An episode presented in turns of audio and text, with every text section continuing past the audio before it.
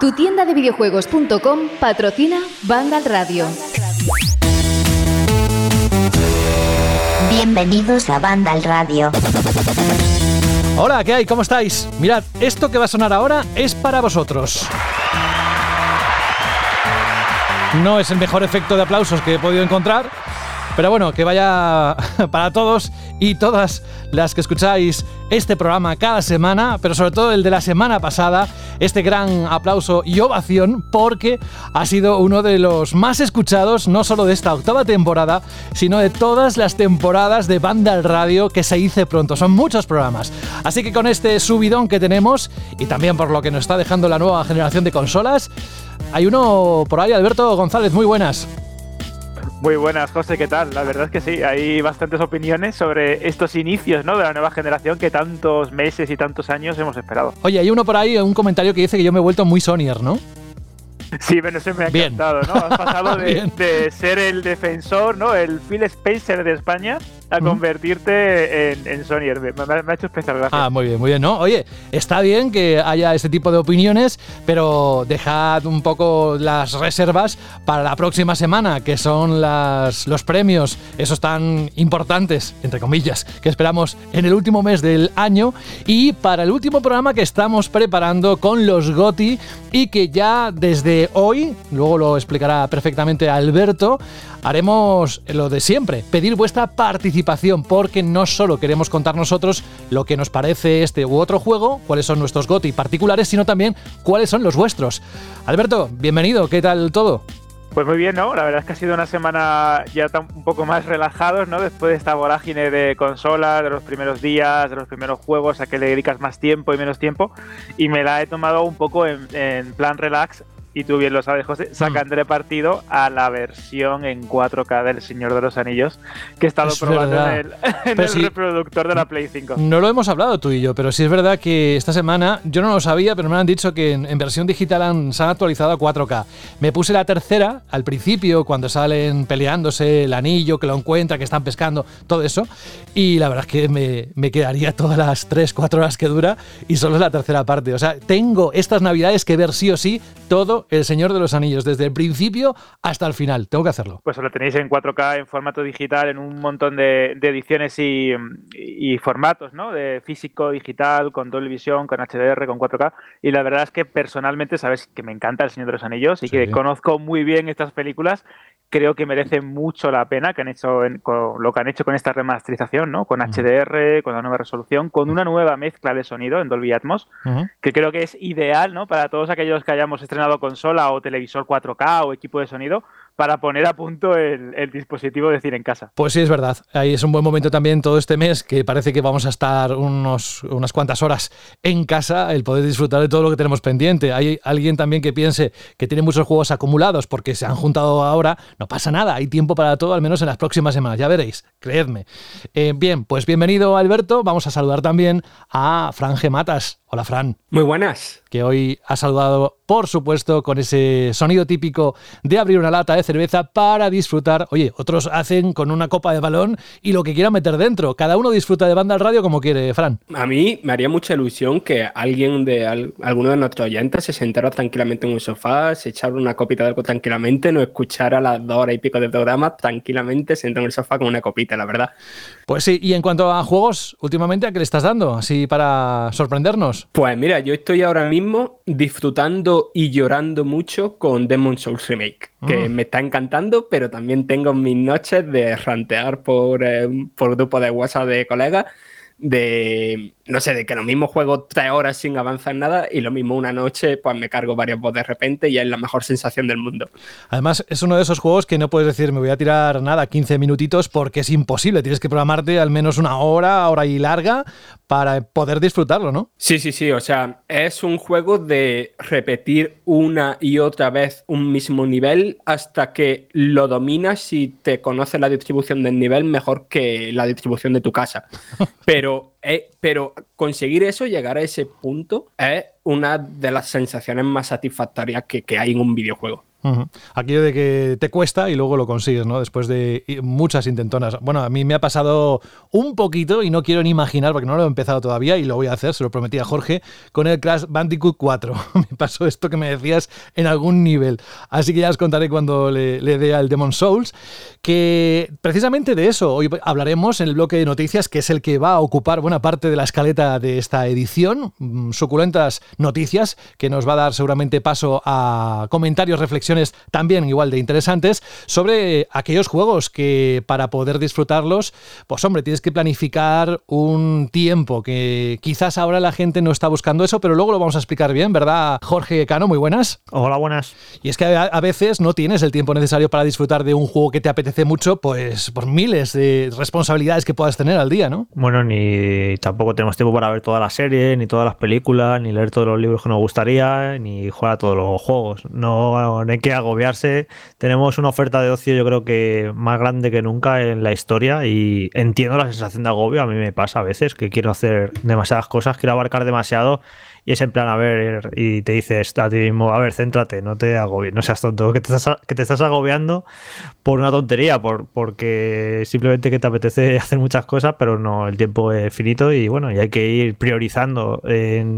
Esto nos pasa a todos, ¿no? En, en, algunas épocas, a lo mejor te apetece jugar más, en otras menos, en otras te apetece ver más películas. Yo lo digo siempre, que a mí, por ejemplo, ahora en Navidad, eh, me, gusta mucho ver películas, me, me, hincha ver películas y luego en otras épocas no tanto. Y bueno, ahora tengo una época muy jugona, yo imagino también por el, la llegada ¿no? de las nuevas consolas, que yo creo que aviva en todos la llama de los videojuegos. A lo mejor yo llevaba un tiempo así que no me apetecía mucho jugar y llegan los nuevos cacharritos y tal y es como que te, te, juegas lo que sea. Yo estoy jugando un montón en, en las últimas semanas. Sí, además coincidimos varias veces conectados al mismo tiempo, yo jugando al Gears en la, parte multi y tú al Watch Dogs Legion. ¿Cómo vas con eso? Pues me lo acabé ayer, justo, eh, después de dos semanas. Ha sido una experiencia muy dura porque he tenido constantemente un bug en el que el juego deja de guardar partida porque no tiene guardado manual en consola, eh, guarda automáticamente y cuando le da la gana deja de guardar. Entonces eh, sales del juego por lo, por lo, que sea, porque encima no tiene Kick Resume este juego.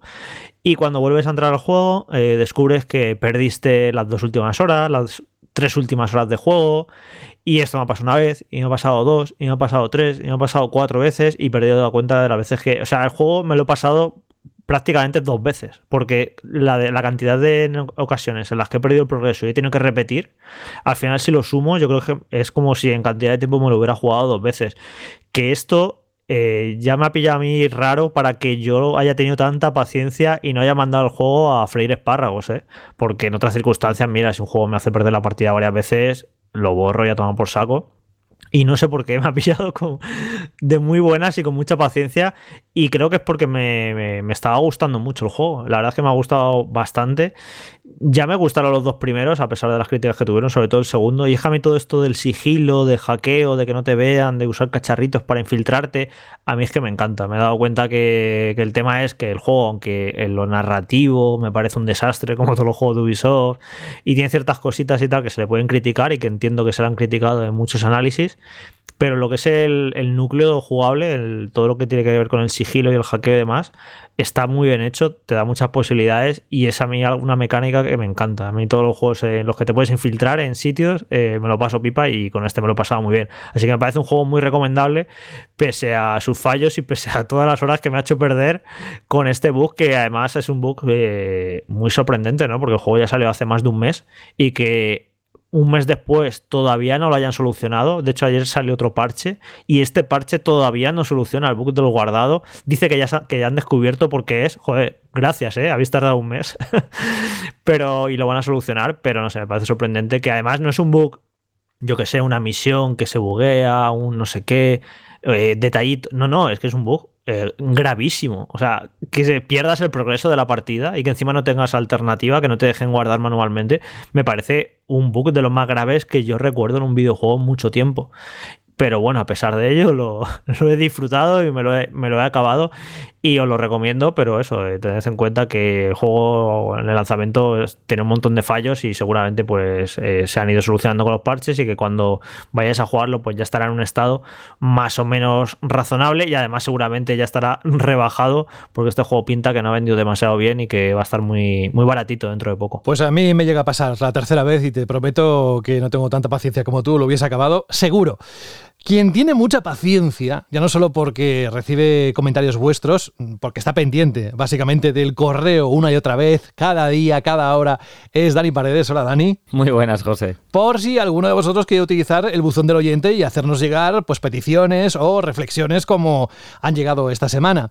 Pero también Dani es muy, muy de no dejar un juego hasta si le gusta sobre todo y aunque no le guste, por reto, ¿verdad, Dani? Acabarlo y hasta que no esté acabado acabado no paras. Es verdad, es verdad. De hecho, tengo un problema muy grave que es que eh, en Game Pass no paran de ponerme cosas que mm, me encantaría jugar y por no estar acabándome lo que tengo entre manos, los dejo pendientes. Y es que no puedo con ello, ¿eh? Pues eso significa dos cosas. Una, que mm, el hobby eh, tiene prioridad, el de los videojuegos frente a otras cosas, porque juegas mucho. Y dos, que desde luego tienes tiempo, porque ahora voy a pasar a otra persona. Gracias, Dani, por estar aquí. Rubén Mercado, muy buenas. Muy buenas, ¿qué tal? ¿Cómo estáis?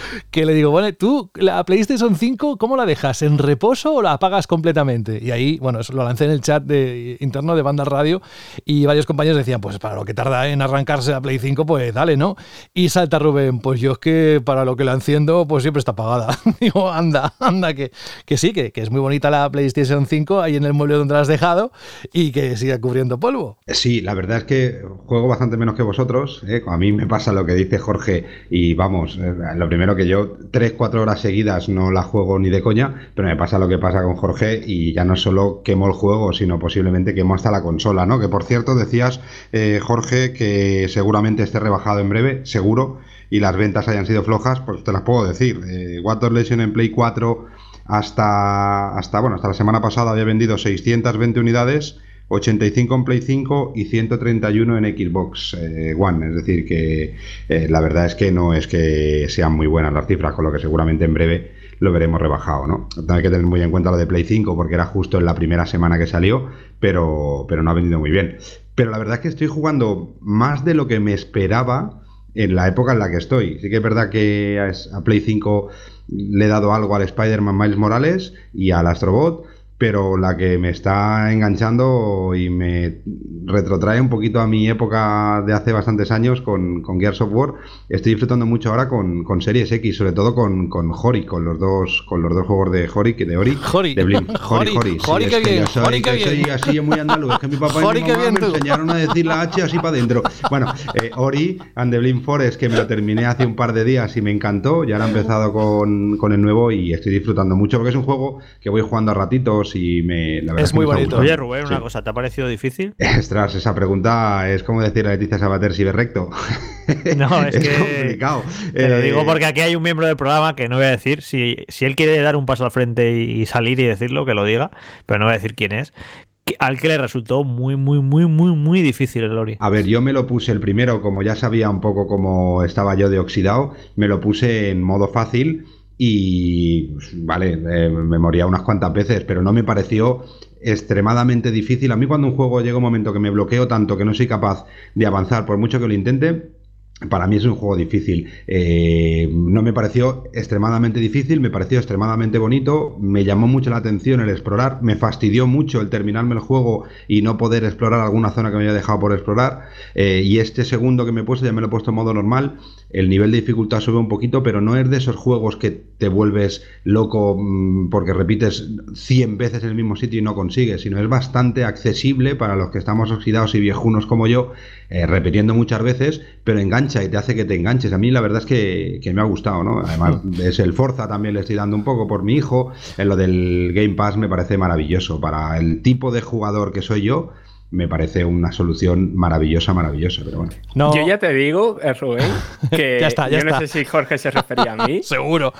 pero eh, a mí el principio del primer Ori, las primeras dos, tres horitas, después se me hizo bastante mm, llevadero, bastante fácil, pero al principio las pasé canuta, ¿eh?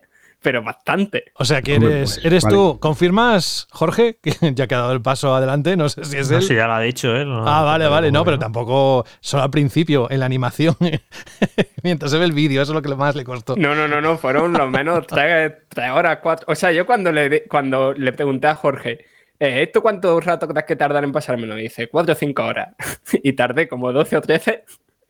Ah, pues yo tardé un poquito menos que tú, ¿eh? Mira, me siento bien, porque yo me sentí muy mal el año pasado cuando dijo, el año pasado el otro, cuando dijo Carlos Leiva analizando Spider-Man, que era un juego que le parecía muy chulo, pero que le parecía extremadamente fácil, que casi no había muerto ninguna vez. Y yo me lo puse con toda mi alegría y mi ilusión, y creo que en el prólogo me mataron como 30 veces. Y dije, este tío es un cabrón, o yo estoy muy mal, este tío es un cabrón. Entonces, que Más digas bien- eso ahora me subes el ego. Más bien que él es muy bueno y tú, vamos, que, que eso, que, que- que tenemos una edad ya, o sea, que no pasa nada.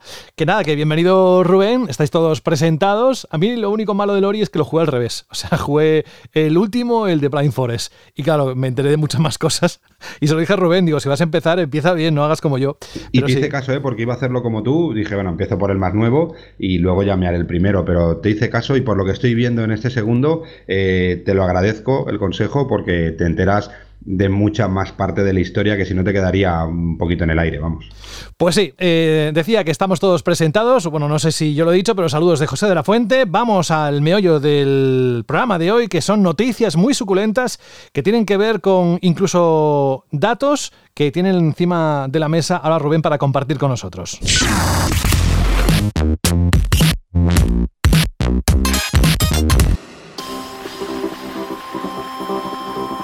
Y empezamos por algo que ya comentamos la semana pasada y que sabemos que muchos de vosotros estáis con la idea de adquirir o bien una PlayStation 5 o bien una Series X, pero la cosa se está complicando o no es tan fácil como desearíamos. Y es que si estáis atentos a la página web de Vandal, ayer mismo se publicó un artículo, una noticia, donde aludía más a posibilidades de comprar la PlayStation 5, es decir, horario de las nuevas reservas mm, que hoy se han producido en distintos retailers como Game, Fnac, MediaMark y más.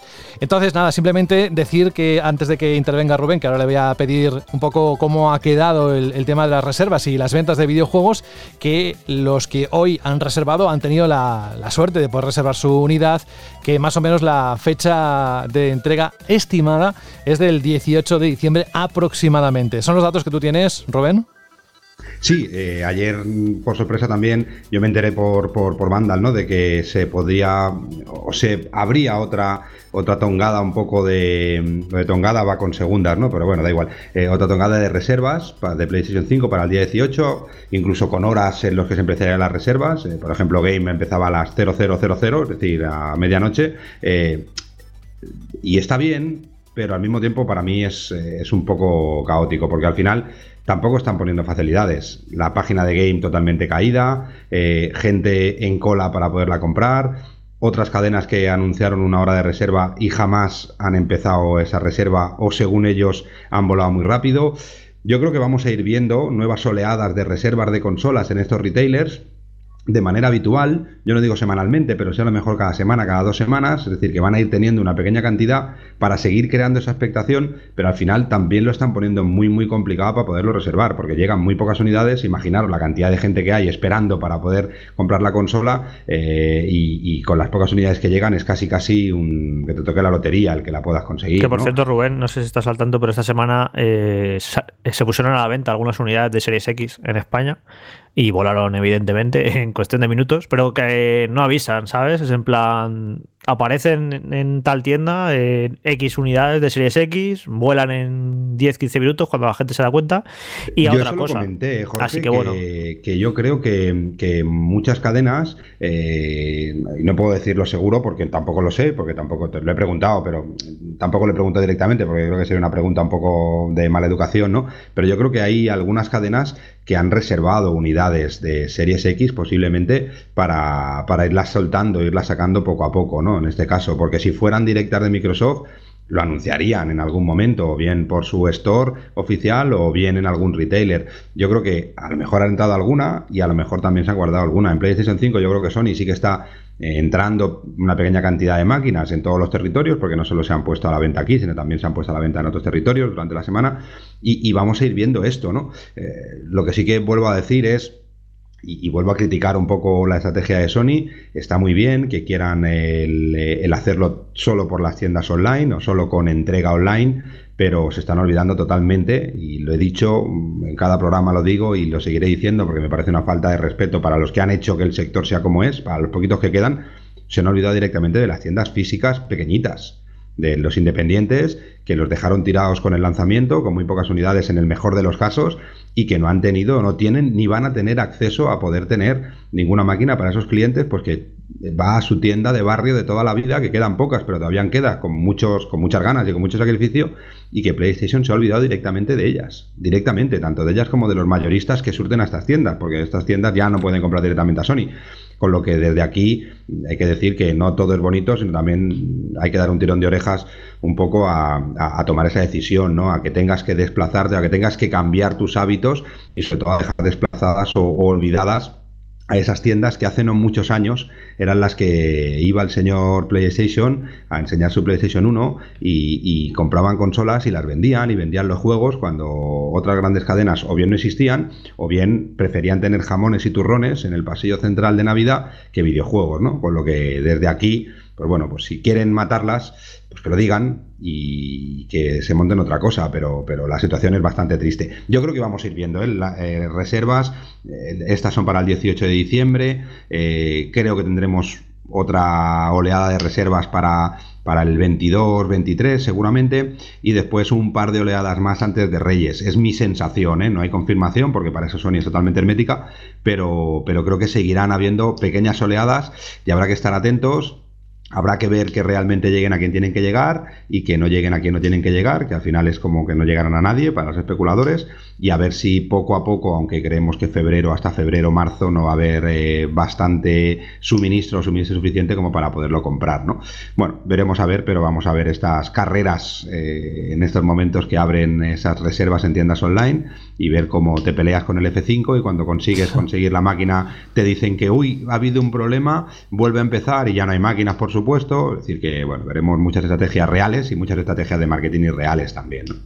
Rubén, vamos ahora al apartado que antes adelantabas para uno de los juegos, para el Valhalla, pero sí que nos gustaría muchísimo, ya que tienen los datos cocinados de cómo han quedado las ventas de los videojuegos, tanto para las plataformas de nueva generación como para las anteriores. Pues sí, la semana pasada aquí en el podcast y en, y en la web eh, pusimos un poco la comparativa de cómo habían vendido la nueva generación respecto a antiguas generaciones, confirmando que PlayStation 5 ha sido la consola de sobremesa más vendida en España, eh, confirmando también que Microsoft eh, se quedó por debajo de Xbox One, también por la poca poco stock que había, aunque la semana siguiente alguna más se vendió, es decir, que alguna quedó por ahí todavía posible de vender. Y esta semana hemos hecho el mismo trabajo, pero con los juegos. Es normal que cuando salga una consola, pues se pongan eh, en ese mismo momento pues eh, juegos a la venta. Eh, aunque parezca extraño, mm, suele pasar en alguna consola más o menos, y lo veremos claramente ahora en esta comparación, pero, pero bueno, marca un poco la línea de cuáles son los triunfadores, dijéramos, de esos early adopters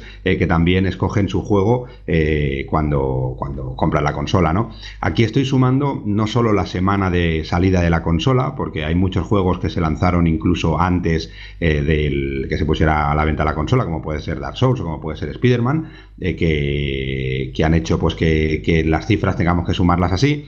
Pero he hecho una comparativa un poco de los cinco juegos más vendidos de Play 5 y de series, eh, de Xbox Series, comparándolas también con los cinco juegos más vendidos de Xbox One y de PlayStation 4 en su lanzamiento hace ya algunos años. Empiezo cronológicamente por, por el lanzamiento. En este caso se lanzó antes Microsoft eh, Series en, España. Eh, el juego escogido en físico eh, por los compradores o los early adopters de la nueva consola de Microsoft, el juego más vendido es Assassin's Creed Valhalla, con cerca de 4.400 unidades vendidas. El segundo es Call of Duty Black Ops Cold War, con 2.350 unidades vendidas más o menos. El tercero, y es sorprendente, es Fortnite de Last Loud, eh, con 750 unidades vendidas, que además ha tenido solo una semana de venta. El cuarto es Gears of War Tactics, que también me sorprende, al ser un juego que está en el Game Pass, me sorprende que se hayan vendido 400 unidades. Y el quinto es Yakuza Laika Dragon con 377 unidades vendidas en, la semana de lanzamiento de la consola. ¿no? Aquí se ve claramente cuando comparamos con Xbox One que la tendencia en el jugador de Microsoft ha cambiado. Cuando os diga que con Xbox One el juego más vendido fue eh, Rise of Rome, el primero, con casi 6.800 unidades vendidas. El segundo fue Forza Motorsport 5, con casi, casi 6.000 unidades vendidas. El tercero fue Battlefield 4, con 5.144 unidades vendidas. El cuarto fue Dead Racing 3 con 5.100 unidades vendidas y el quinto fue Call of Duty Ghost con casi 3.600 unidades vendidas. Si os fijáis, dentro de los cinco títulos más vendidos, cuatro eran exclusivos de Xbox en aquel momento. Contamos que Rise, Son of Rome y Forza Motorsport eran propios de la máquina y Dead Racing 3 tenía esa ventana de exclusividad, con lo cual también podríamos hablar de un exclusivo eh, de la máquina en su lanzamiento. ¿no? Y que el juego que más ha vendido en Series X o en Series S está casi casi estaría cuarto o quinto respecto a Xbox, ¿no? Con lo que se ve claramente que el Game Pass para esos juegos de Microsoft, que son los juegos eh, que hacen que te decidas por una máquina a otra, está funcionando muy bien y que por eso no vemos ningún juego de, Microsoft dentro del top 5 que no sea Gears Software Tactics, que también es exclusivo de ellos, ¿no? En PlayStation 5 el juego más vendido es de Demon Souls, con 9.000 unidades. El segundo, no, perdón, el primer juego, el más vendido ha sido Spider-Man Miles Morales, perdonar, con 11.900 unidades vendidas. El segundo, Demon Souls, con 9.000 unidades. El tercero, Assassin's Creed Valhalla, con casi 5.900 unidades vendidas. El cuarto ha sido Call of Duty eh, Black Ops Cold War con algo más de 5.100 unidades vendidas. Y el quinto, ya bastante lejos de los demás, ha sido Sackboy, Sackboy a Big Adventure con 1.300 unidades vendidas. ¿no? También aquí sorprende un poco si miramos los juegos que se vendieron en PlayStation 4.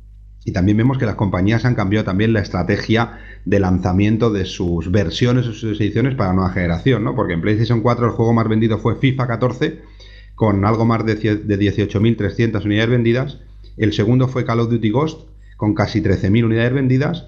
El tercero fue Battlefield 4, con 10.700 casi unidades vendidas. El cuarto fue Assassin's Creed 4 Black Flag, con 7.000 unidades vendidas. Y el quinto fue NBA 2K14. Sorprende ver ahí a FIFA y a NBA, ¿no? Que, eran, eh, salían con el lanzamiento de la consola y que en este caso, con la nueva generación, han esperado un poco más eh, para ver un poco, no sé, alguna estrategia para ver que estuvieran las consolas ya vendidas o no, campaña de publicidad, mm, bien bien no sabemos el qué, también tendrá que ver el que, el que habían ediciones de PlayStation 4 que funcionaban o que se, se actualizaban en PlayStation 5, pero es raro ver eh, la tendencia o el cambio que hay en el que del PlayStation 5 a PlayStation 4 solo comparte una saga, que es Assassin's Creed, que ha vendido muy bien en los dos lanzamientos, ¿no? Con lo que se ve que, que están cambiando las tendencias de compra, sobre todo en Xbox, y que en PlayStation 5 también están cambiando un poco las, eh, las estrategias de, fecha de lanzamiento de juegos que en su momento tuvieron mucho éxito, ¿no? Y aquí vemos, por supuesto,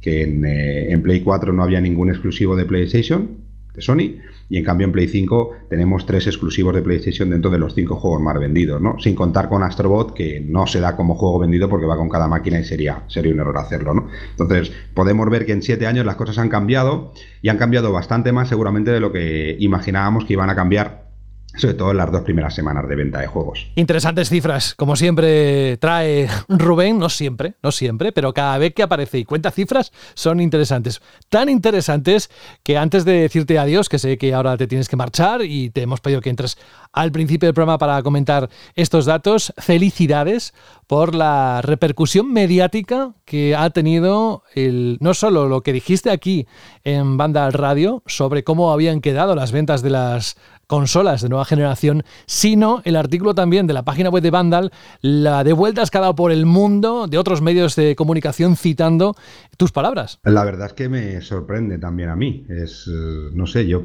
pienso que la información de las ventas es una información eh, interesante y eso, pero que no es, no a todo el mundo le gusta y solo hay que ver algunos comentarios dentro de lo que serían eh, el programa en iVoox o todo esto, ¿no? Pero sí que, sí que creo que le gusta mucha más gente o le parece mucha más gente interesante, porque ya no solo tuvo mucho éxito en nuestra web, que es donde realmente importa que tenga éxito, sino que al final se hicieron eco eh, un montón de, webs de videojuegos, pero ya no solo españolas. Yo cuando vi que habían cogido nuestra noticia y la directamente la comentaban en uno de los em, de los blogs o de los eh, o de las redes sociales más importantes en, en Japón, de alguna web también de allí, o que uno de los analistas más importantes de la industria del videojuego retuiteaba directamente nuestra, nuestra noticia.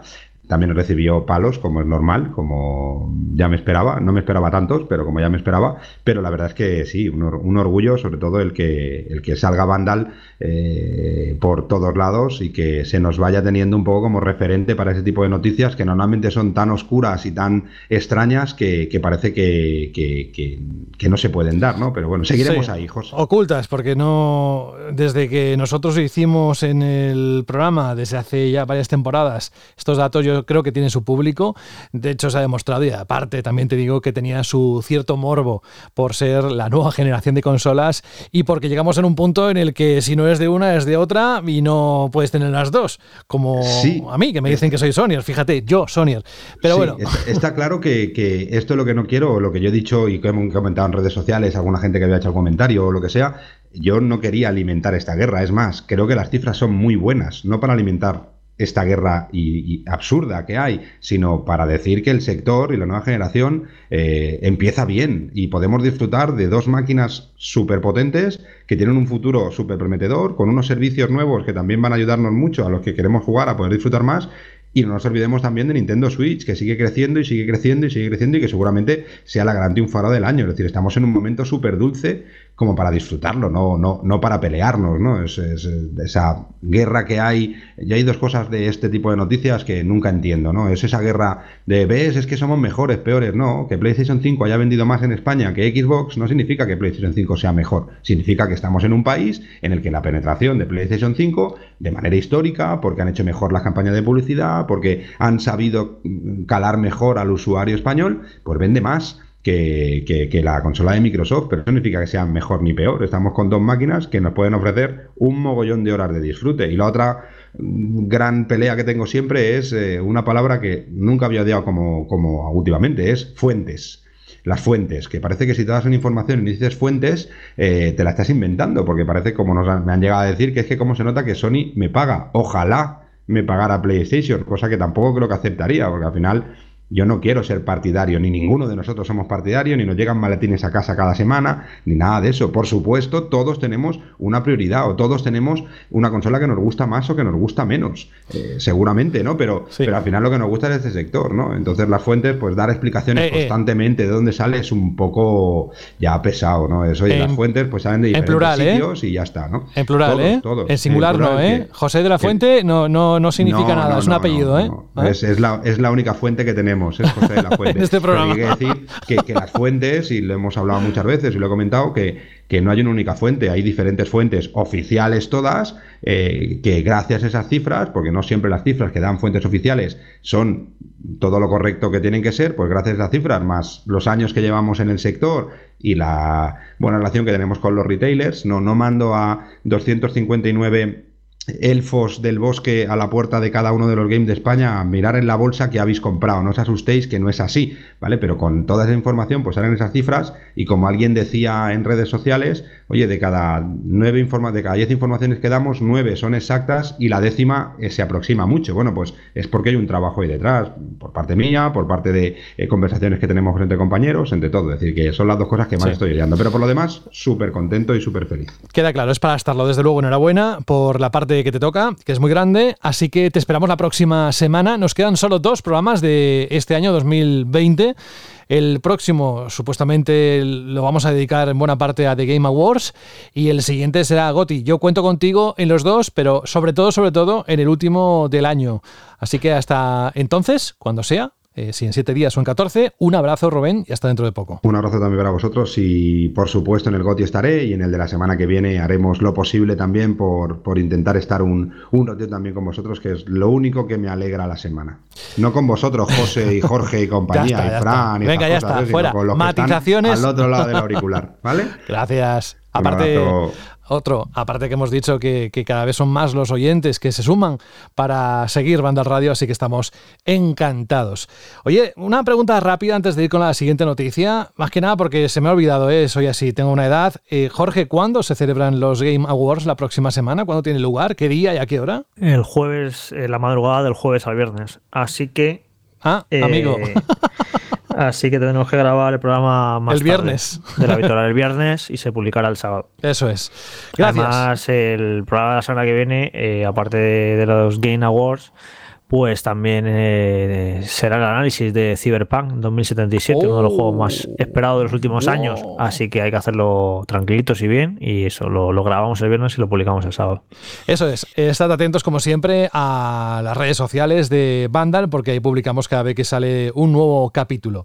Hablando de noticias, de nuevas noticias, pues vamos a una que tiene que ver también con PlayStation 5, o más bien con Sony, porque.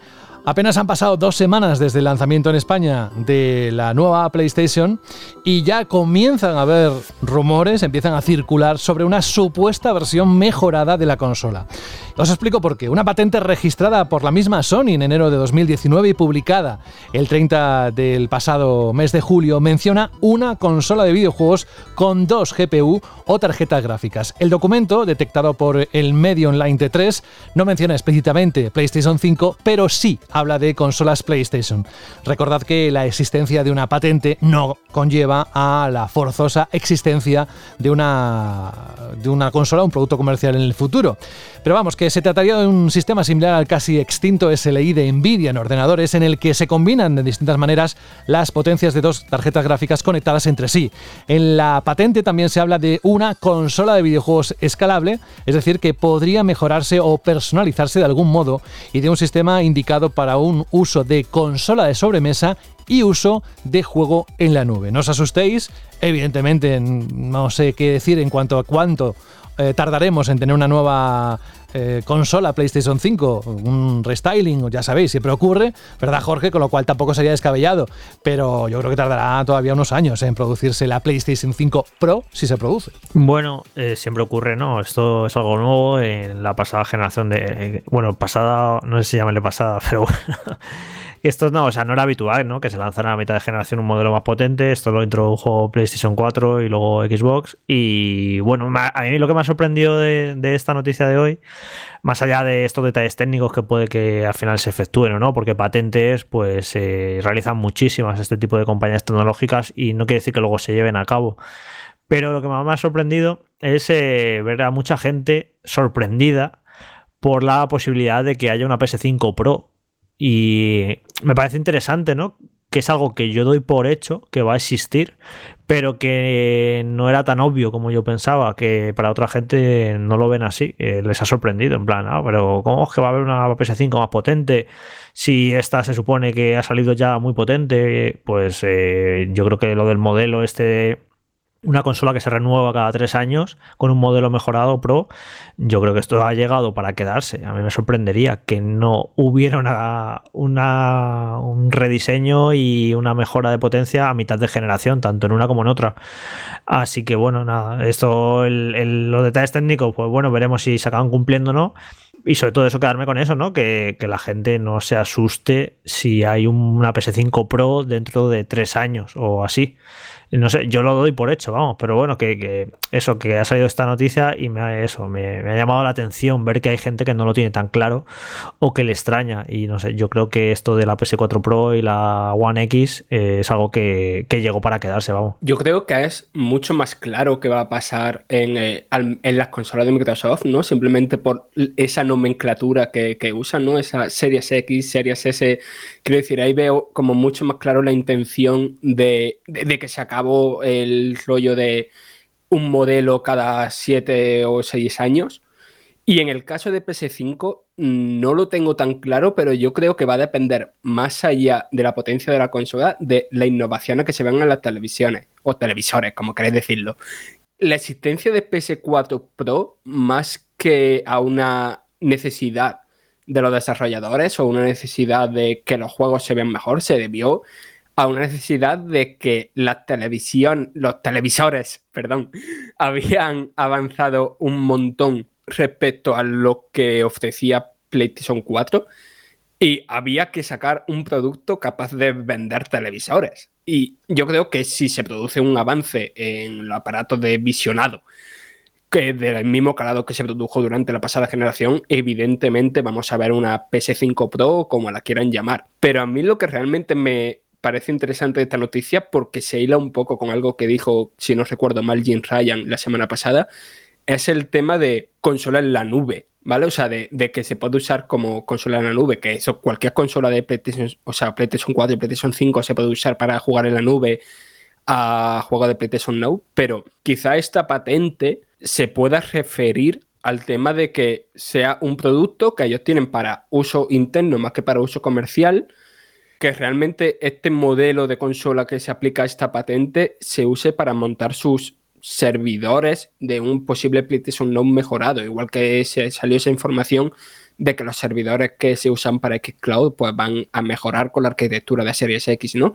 Y ya dijo Jim Ryan la semana pasada, si no recuerdo mal, tienen novedades que contarán el año que viene en cuanto a sus servicios de suscripción, tanto PlayStation Plus como PlayStation Now, y quizá nos sorprendan por ahí. Que por cierto, Fran, en todo este análisis y comentarios que llevamos estas semanas hablando de PlayStation 5, hay algo que creo que no hemos puesto sobre la mesa, o a lo mejor lo hemos comentado de manera anecdótica, pero que a mí sí me, bueno, me quita el sueño, es un decir. El hecho de la PlayStation VR, ¿no? De que no sepamos de momento nada del siguiente dispositivo de realidad virtual y compatible con PlayStation 5 y tú, Fran, este año que te has convertido en el chico VR en la redacción porque has analizado varios juegos y más que vas a analizar y ya se está probando un montón de dispositivos. Tú estás a topísimo con la realidad virtual. De hecho, te tocó analizar el Half-Life Alyx. Imagino que, claro, tú, tú más que nadie, que estás más metido que nadie en la VR, eh, estarás pensando que con la potencia que tiene PlayStation 5 y un nuevo dispositivo de PlayStation VR 2 que sea inalámbrico, que sea ligero, que se vea mejor, no sé, yo le tengo unas ganas increíbles. No sé, eh, para mí incluso ya están tardando demasiado en no ser un poquito más explícitos, ¿no? Y decir, sí, sí, tranquilos, que va a haber un dispositivo de, realidad virtual pronto. Yo creo que por un lado tienen la complicación de que la tecnología avance lo suficiente para resultar a la vez innovadora y barata. ¿Vale? El tema de, no sé si os acordáis que este verano, un poquito antes del verano, salió un vídeo con un prototipo muy prototípico, en el sentido de que eran unos cachos de plástico que parecían de los chinos, ¿vale? Por decirlo rápido y tonto, que realmente tenía una detección de los dedos bastante sorprendente, ¿no? Pero claro, eso era un prototipo. Y yo creo que, que tienen que buscar ese equilibrio entre entre cosa novedosa, entre ser un salto muy tocho respecto a PlayStation, a la, respecto a la primera PlayStation VR y a la vez no ser un casco del precio de eh, Valve Index o del HP Reverb G2 y cosas de estas de gama alta. Y aparte del propio precio del dispositivo, mm, yo creo que también tienen que, también han pensado en tener cuidado de no lanzar dos productos tan caro para la mayoría de la gente como es una consola y un casco de realidad virtual que probablemente se acerque mucho al precio que tiene la, propia consola. No, me preocupa porque yo creo, tengo bastante claro de que esa PlayStation VR 2 va a llegar, de que esa PlayStation VR 2 a la gente que solo haya probado la primera eh, le va a sorprender porque lo que, el salto en la tecnología que hemos visto en ordenador desde que se salieron esos cascos de realidad virtual de 2015-2016 ha sido enorme. Y vaya, que realmente lo que dice PlayStation 5 es capaz de, o sea, o al menos sobre el papel, ¿no? Por la potencia que tiene su procesador, su tarjeta gráfica, bueno, su chip gráfico, para decirlo más mm, exactamente, puede hacer cosas que en realidad virtual PlayStation 4 no podía hacer ni bajando los gráficos al muy bajo, ¿vale? Y no sé, yo creo que simplemente es eso, una cosa de tiempos más de que no vaya a pasar o de que se lo estén pensando mucho. Claro que sí, le pregunto a Dani. Dani, ¿te imaginas una Series X en el cuerpo de una Series S dentro de unos años?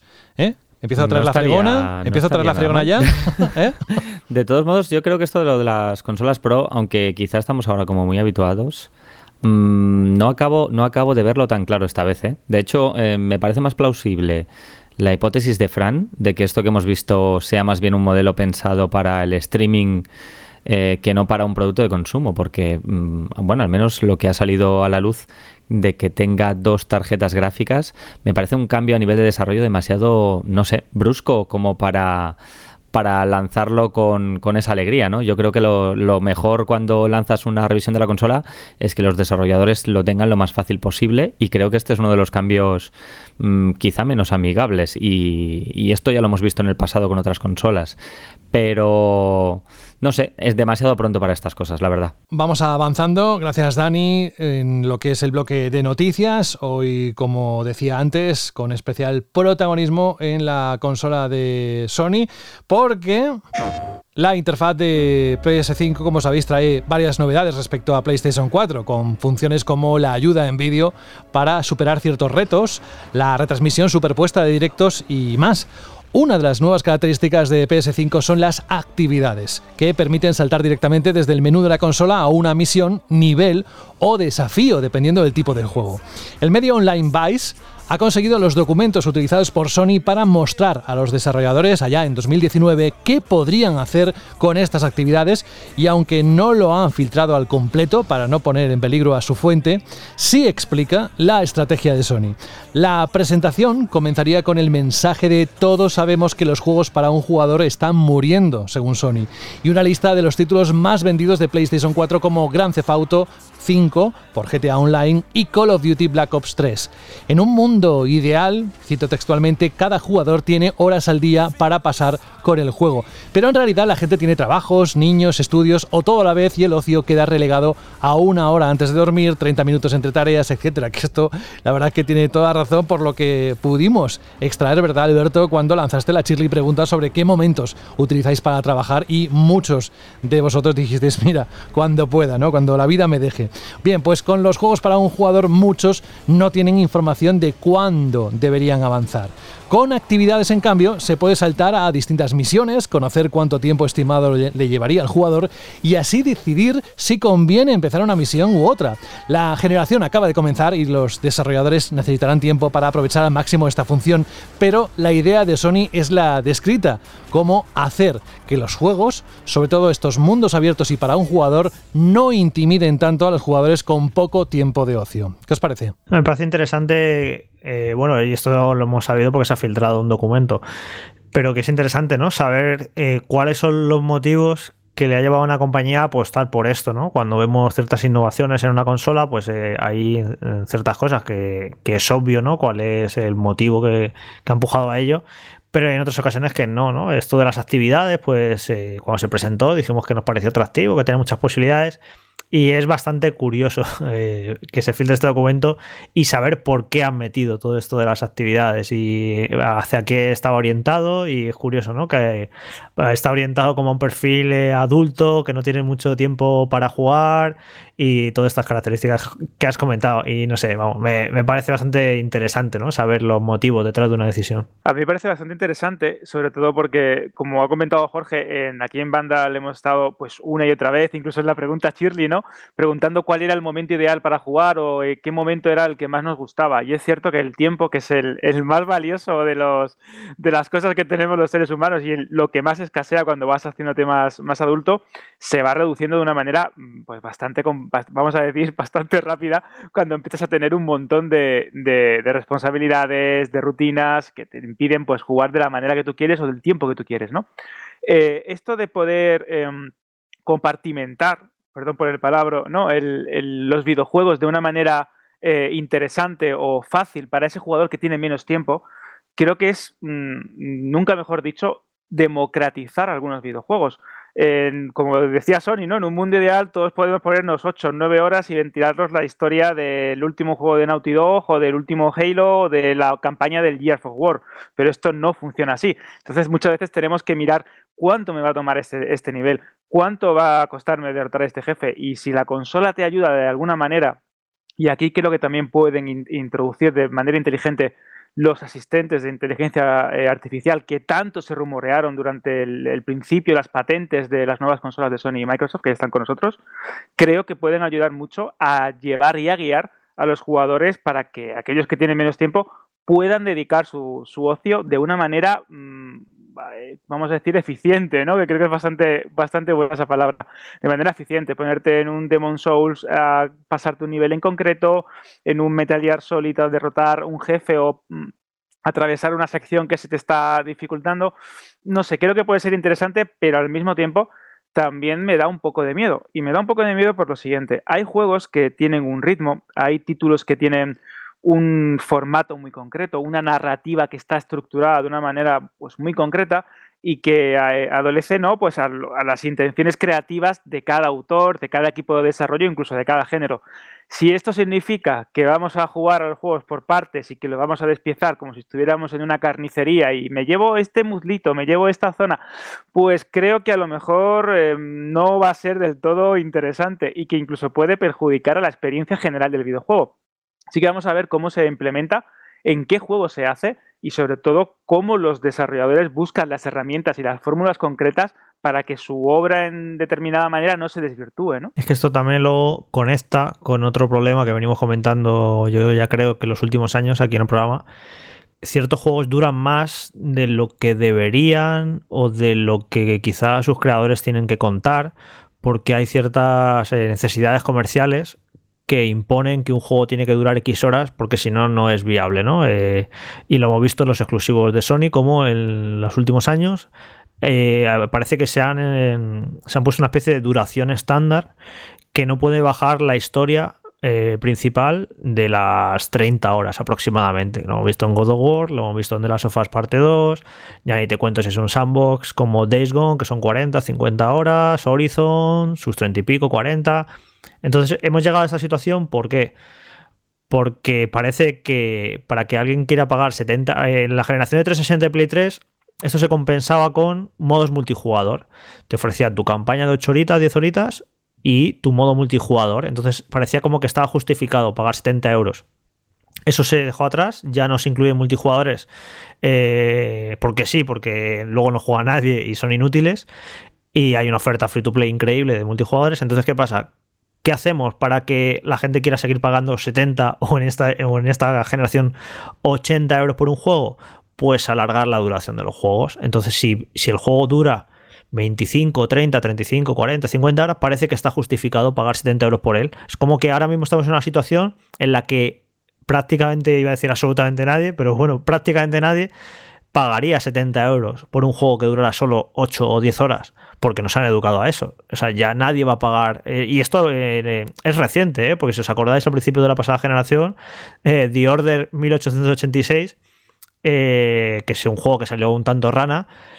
Curiosamente, lo que más se criticó de ese juego no fueron cuestiones de diseño, de mecánicas, solo se hablaba, o, casi, o solo, de la duración, de que era cortísimo. No recuerdo cuánto era, pero cuatro horas o algo así duraba, duraba muy poco. ¿Y qué pasó? Que entonces, ¿cómo vas a pagar 70 euros por un juego de 4 horas? Y, se ve que Sony acabó traumatizada de todo aquello. Y entonces se ve todos los juegos de Sony, se, se des cuenta prácticamente desde entonces, todos son muy largos. Y si no son muy largos, los saco a precio reducido, como pasó con Ratchet Clank, que salió a 40 euros, o eh, un Charter El legado perdido, que salió también a, 40 euros. Entonces es eso, eh, nos han educado a que para pagar 70 euros un juego te tiene que dar muchísimas horas.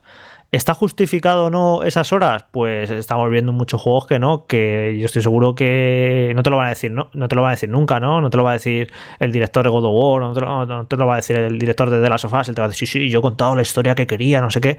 Yo estoy seguro que si en su foro interno o entre sus círculos, a ellos les hubiera gustado hacer juegos un poquito más directos, un poquito más cortos. Pero eh, se nota que hay cierta imposición para que la gente no rechace el producto y que la gente esté dispuesta a pagar su dinero. Y bueno, yo que vengo de jugar ahora dos juegos de Ubisoft, pues ya no os cuento los juegos de Ubisoft, que sí, eso sí que lo llevan esta máxima hasta las últimas consecuencias y hasta consecuencias muy nocivas, ya de incluir contenido a lo bestia, a lo loco, da igual que sea bueno, que sea repetitivo, da igual, lo importante es mucho, mucho, mucho contenido. Entonces es esa, fricción que se está produciendo de las horas que tiene que durar un juego para poder cobrarlo a precio completo. Y esto conecta con esto de las actividades, de que los juegos cada vez son más largos y la gente, o mucha gente, el público cada vez, el público, la edad media yo creo que de los jugadores de ese tipo de juegos ha ido aumentando con el paso de los años. Empezamos jugando en los 90 los adolescentes y ahora ya no somos adolescentes, ya nos acercamos a los 40 o los hemos superado y tenemos muy poco tiempo. Pero curiosamente los juegos, los juegos duran más que nunca. Entonces se produce este agobio, ¿no? De decir, joder, venga, me apetece jugar el nuevo Assassin's Creed porque me gustan los vikingos, me mola más la ambientación. Pero cuando te dicen que dura 50, 60 horas, se te caen los palos del sombrajo. Dicen, madre mía, ¿cómo me voy a meter yo en un juego de 60 horas? Si no juego 60 horas ni en tres meses. Así que es curiosa la, situación ¿no? que se está produciendo de, por un lado, sí, vamos a pensar en los jugadores adultos que no tienen mucho tiempo, bla, bla, que se ponen un ratillo, pero por otro lado, estamos haciendo juegos más grandes y más largos que nunca en, la historia. Así que no sé, me parece bastante peculiar la, situación actual. El otro día, un, no sé cómo llamarlo, eh, analista, divulgador o crítico, no sé, un señor que se llama Mark Brown que hace eso, divulgación sobre diseño de videojuegos en YouTube, sacaba una reflexión bastante interesante para contentar a los dos tipos de público de los videojuegos, ¿no? Tanto al adolescente que tiene 40 horas a la semana para jugar como a los que tenemos menos tiempo, de que estos juegos de mundo abierto, que son tan expansivos, tan enormes y que quizás se pierdan un poco en esa enormidad, tuvieran una especie de, modo centrado, ¿no? creo que lo llamaba. Que te quite todas las pajas del juego si no la quieres y que vayas directamente a la historia, aunque la historia pues a lo mejor haga pasar un juego de 70 horas a un juego de 12. Y no sé, me parece una idea que si se hace, o sea, que si algún estudio se la plantea y si se hace bien, sería capaz de contentar a, ambos públicos. Pues interesante aportación, Fran, porque además lo que vamos a contar ahora eh, en forma también de noticia, la siguiente noticia va por ahí, en esas reflexiones, y vamos a ambientarnos con la música de un juego en el que intervino porque parece casi contradictorio que quien fuera director de The Elder Scrolls V Skyrim o The Elder Scrolls 3 Morrowind o incluso el productor ejecutivo de The Elder Scrolls 4 Oblivion le quite peso a la importancia del tamaño en los mundos abiertos, pero para Todd Howard, que es el director y productor ejecutivo en Bethesda Game Studios, en una entrevista con el diario británico The Guardian, considera más imprescindible que esos mundos sean reactivos, es decir, que cambien en consecuencia a las decisiones y acciones de los jugadores. Esta reflexión venía a cuento de su opinión sobre la nueva generación de consolas, tanto las series XS como PlayStation 5, y los cambios que pueden propiciar en la industria del videojuego en general y en los grandes títulos de rol que hacen en Bethesda. Dice, para mí, la Next Gen es más sobre el acceso que sobre los ciclos de reloj, dice en referencia a la potencia de los nuevos procesadores. Y también argumentaba, y os lo cuento de forma textual, dice, el tipo de juegos que hacemos son aquellos que la gente va a disfrutar sentándose y jugando durante horas cada vez. Si puedes acceder a un juego de manera más fácil y sin importar en qué dispositivo o dónde estás, eso es lo que creo que va a cambiar en el videojuego durante los próximos 5 a 10 años. ¿Qué opináis? A mí esto me parece bastante interesante, José, porque el otro día estaba jugando al Miles Morales, el, último juego de Spider-Man en PS5, y, alucinaba ¿no? con los gráficos.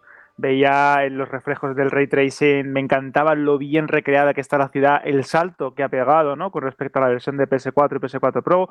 Notaba muchísimos detalles y alucinaba al ver una gran cantidad de personas andando por las, por las calles. Y una cosa muy buena que tiene este juego, aparte de los eventos eh, semi-aleatorios ¿no? que aparecen de atracos, de persecuciones, es que en cierta manera puedes llegar incluso a interactuar con la gente o escuchar comentarios de, esos viandantes que van por la ciudad virtual eh, recalcando cosas que has hecho o diciendo, ¡eh, es Spider-Man, haz una foto conmigo! Y te paras y, y, lo haces, ¿no? Eso es una cosa que me gusta mucho.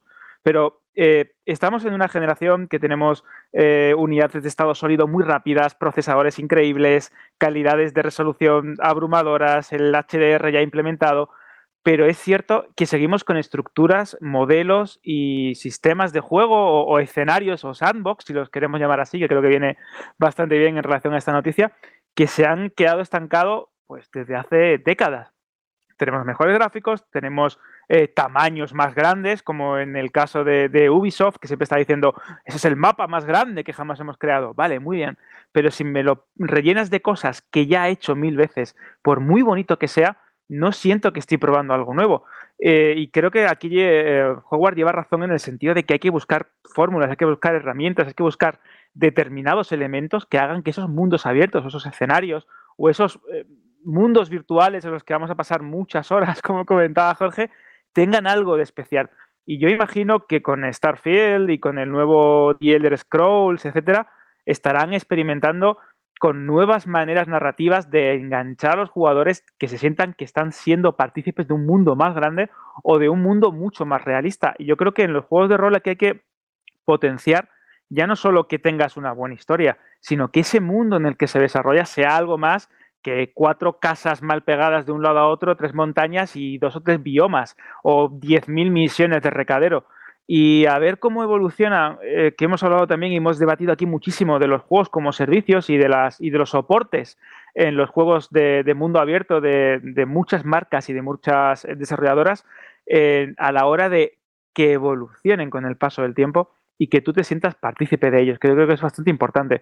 Yo puedo, por ejemplo, hacer ahora una campaña de, un juego de rol, ¿no? De mesa, y escribir una historia en una, en una tierra ficticia con un montón de razas, eh, ambientarlo y crear un sistema y, que mis jugadores y mis compañeros disfruten tirando el dado y moviendo las miniaturas en el tablero durante muchos años, porque yo tengo esa habilidad o tengo esas medidas, esas herramientas de hacer que ese mundo evolucione. Obviamente no es comparable a 300, 500 personas haciendo un, videojuego, pero creo que eso de entrar a un mundo y que tú sigas siendo partícipe de él y que tú sientas cómo evoluciona y cómo reacciona a lo que tú haces, creo que es el gran, el gran desafío al que se enfrentan los desarrolladores con, con los videojuegos. Y espero que con esta generación de consolas, que es indudablemente mucho más capaz que la que tenemos o la que hemos tenido en estos últimos años, se puedan hacer cosas interesantes. Es que ya han demostrado que, vale, pueden hacer mundos gigantescos, o sea, casi infinitos. Ya lo han demostrado, vale, pues parad ya, por favor, de, hacer juegos tan grandes. Eh, estoy pensando en Assassin's Creed Valhalla. Vale, ya habéis demostrado que podéis hacerlo, pero que podáis hacerlo no quiere decir que lo tengáis que hacer. Y lo que pasa es que son decorados muy bonitos. Eh, sí, eh, ya han demostrado que pueden hacer mundos gigantescos, muy bonitos, pero eso son decorados. No puedes, mucha, no hay prácticamente interacción ni con las personas de, ese, de, ese, de esos mundos, ni con los lugares que visitas. Y al final te das cuenta que estás haciendo todo el rato las mismas cuatro o cinco cosas.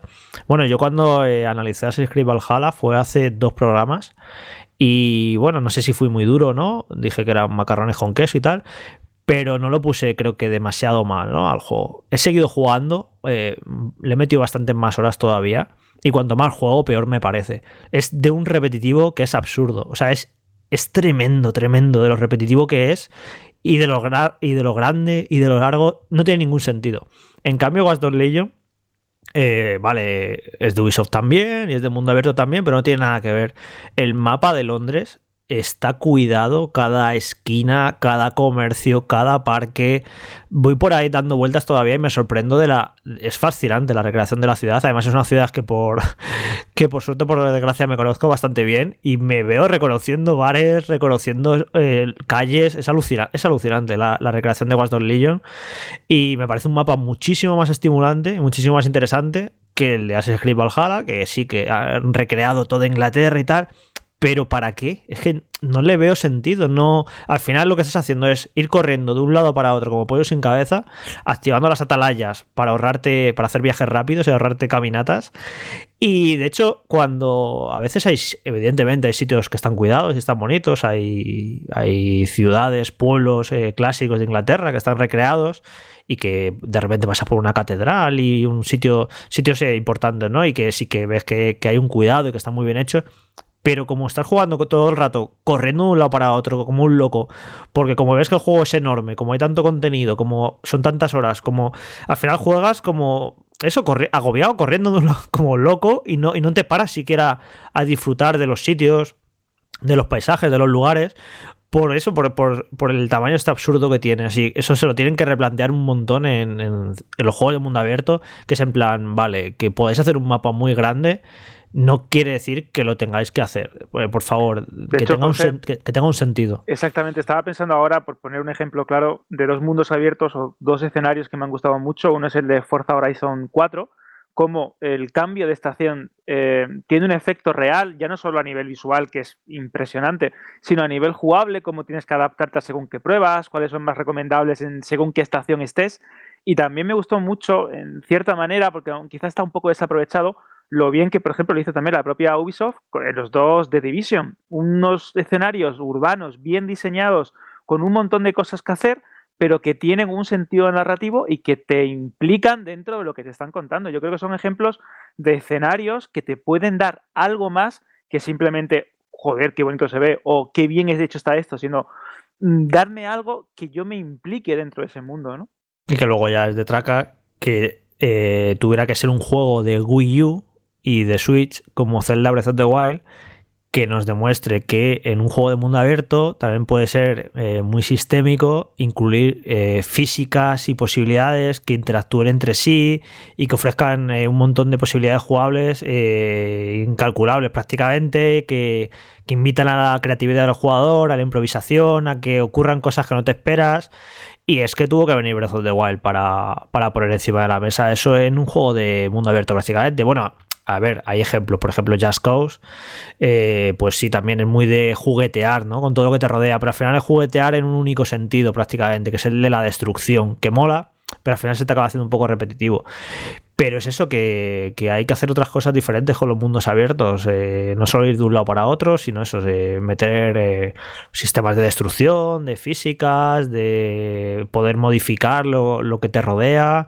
No sé, es que se pueden hacer tantas, tantas cosas que yo espero que esta generación nos lo ofrezca y que dejemos atrás el modelo de sandbox que llevamos tantos años jugando, que yo creo que ya ha dado todo lo que tenía que dar. No creo que, se le pueda sacar mucho más jugo al planteamiento actual de sandbox. Ya creo que, que ha sufrido mucho desgaste la fórmula y creo que se tiene que empezar a utilizar los mundos abiertos a partir de ahora de una manera diferente.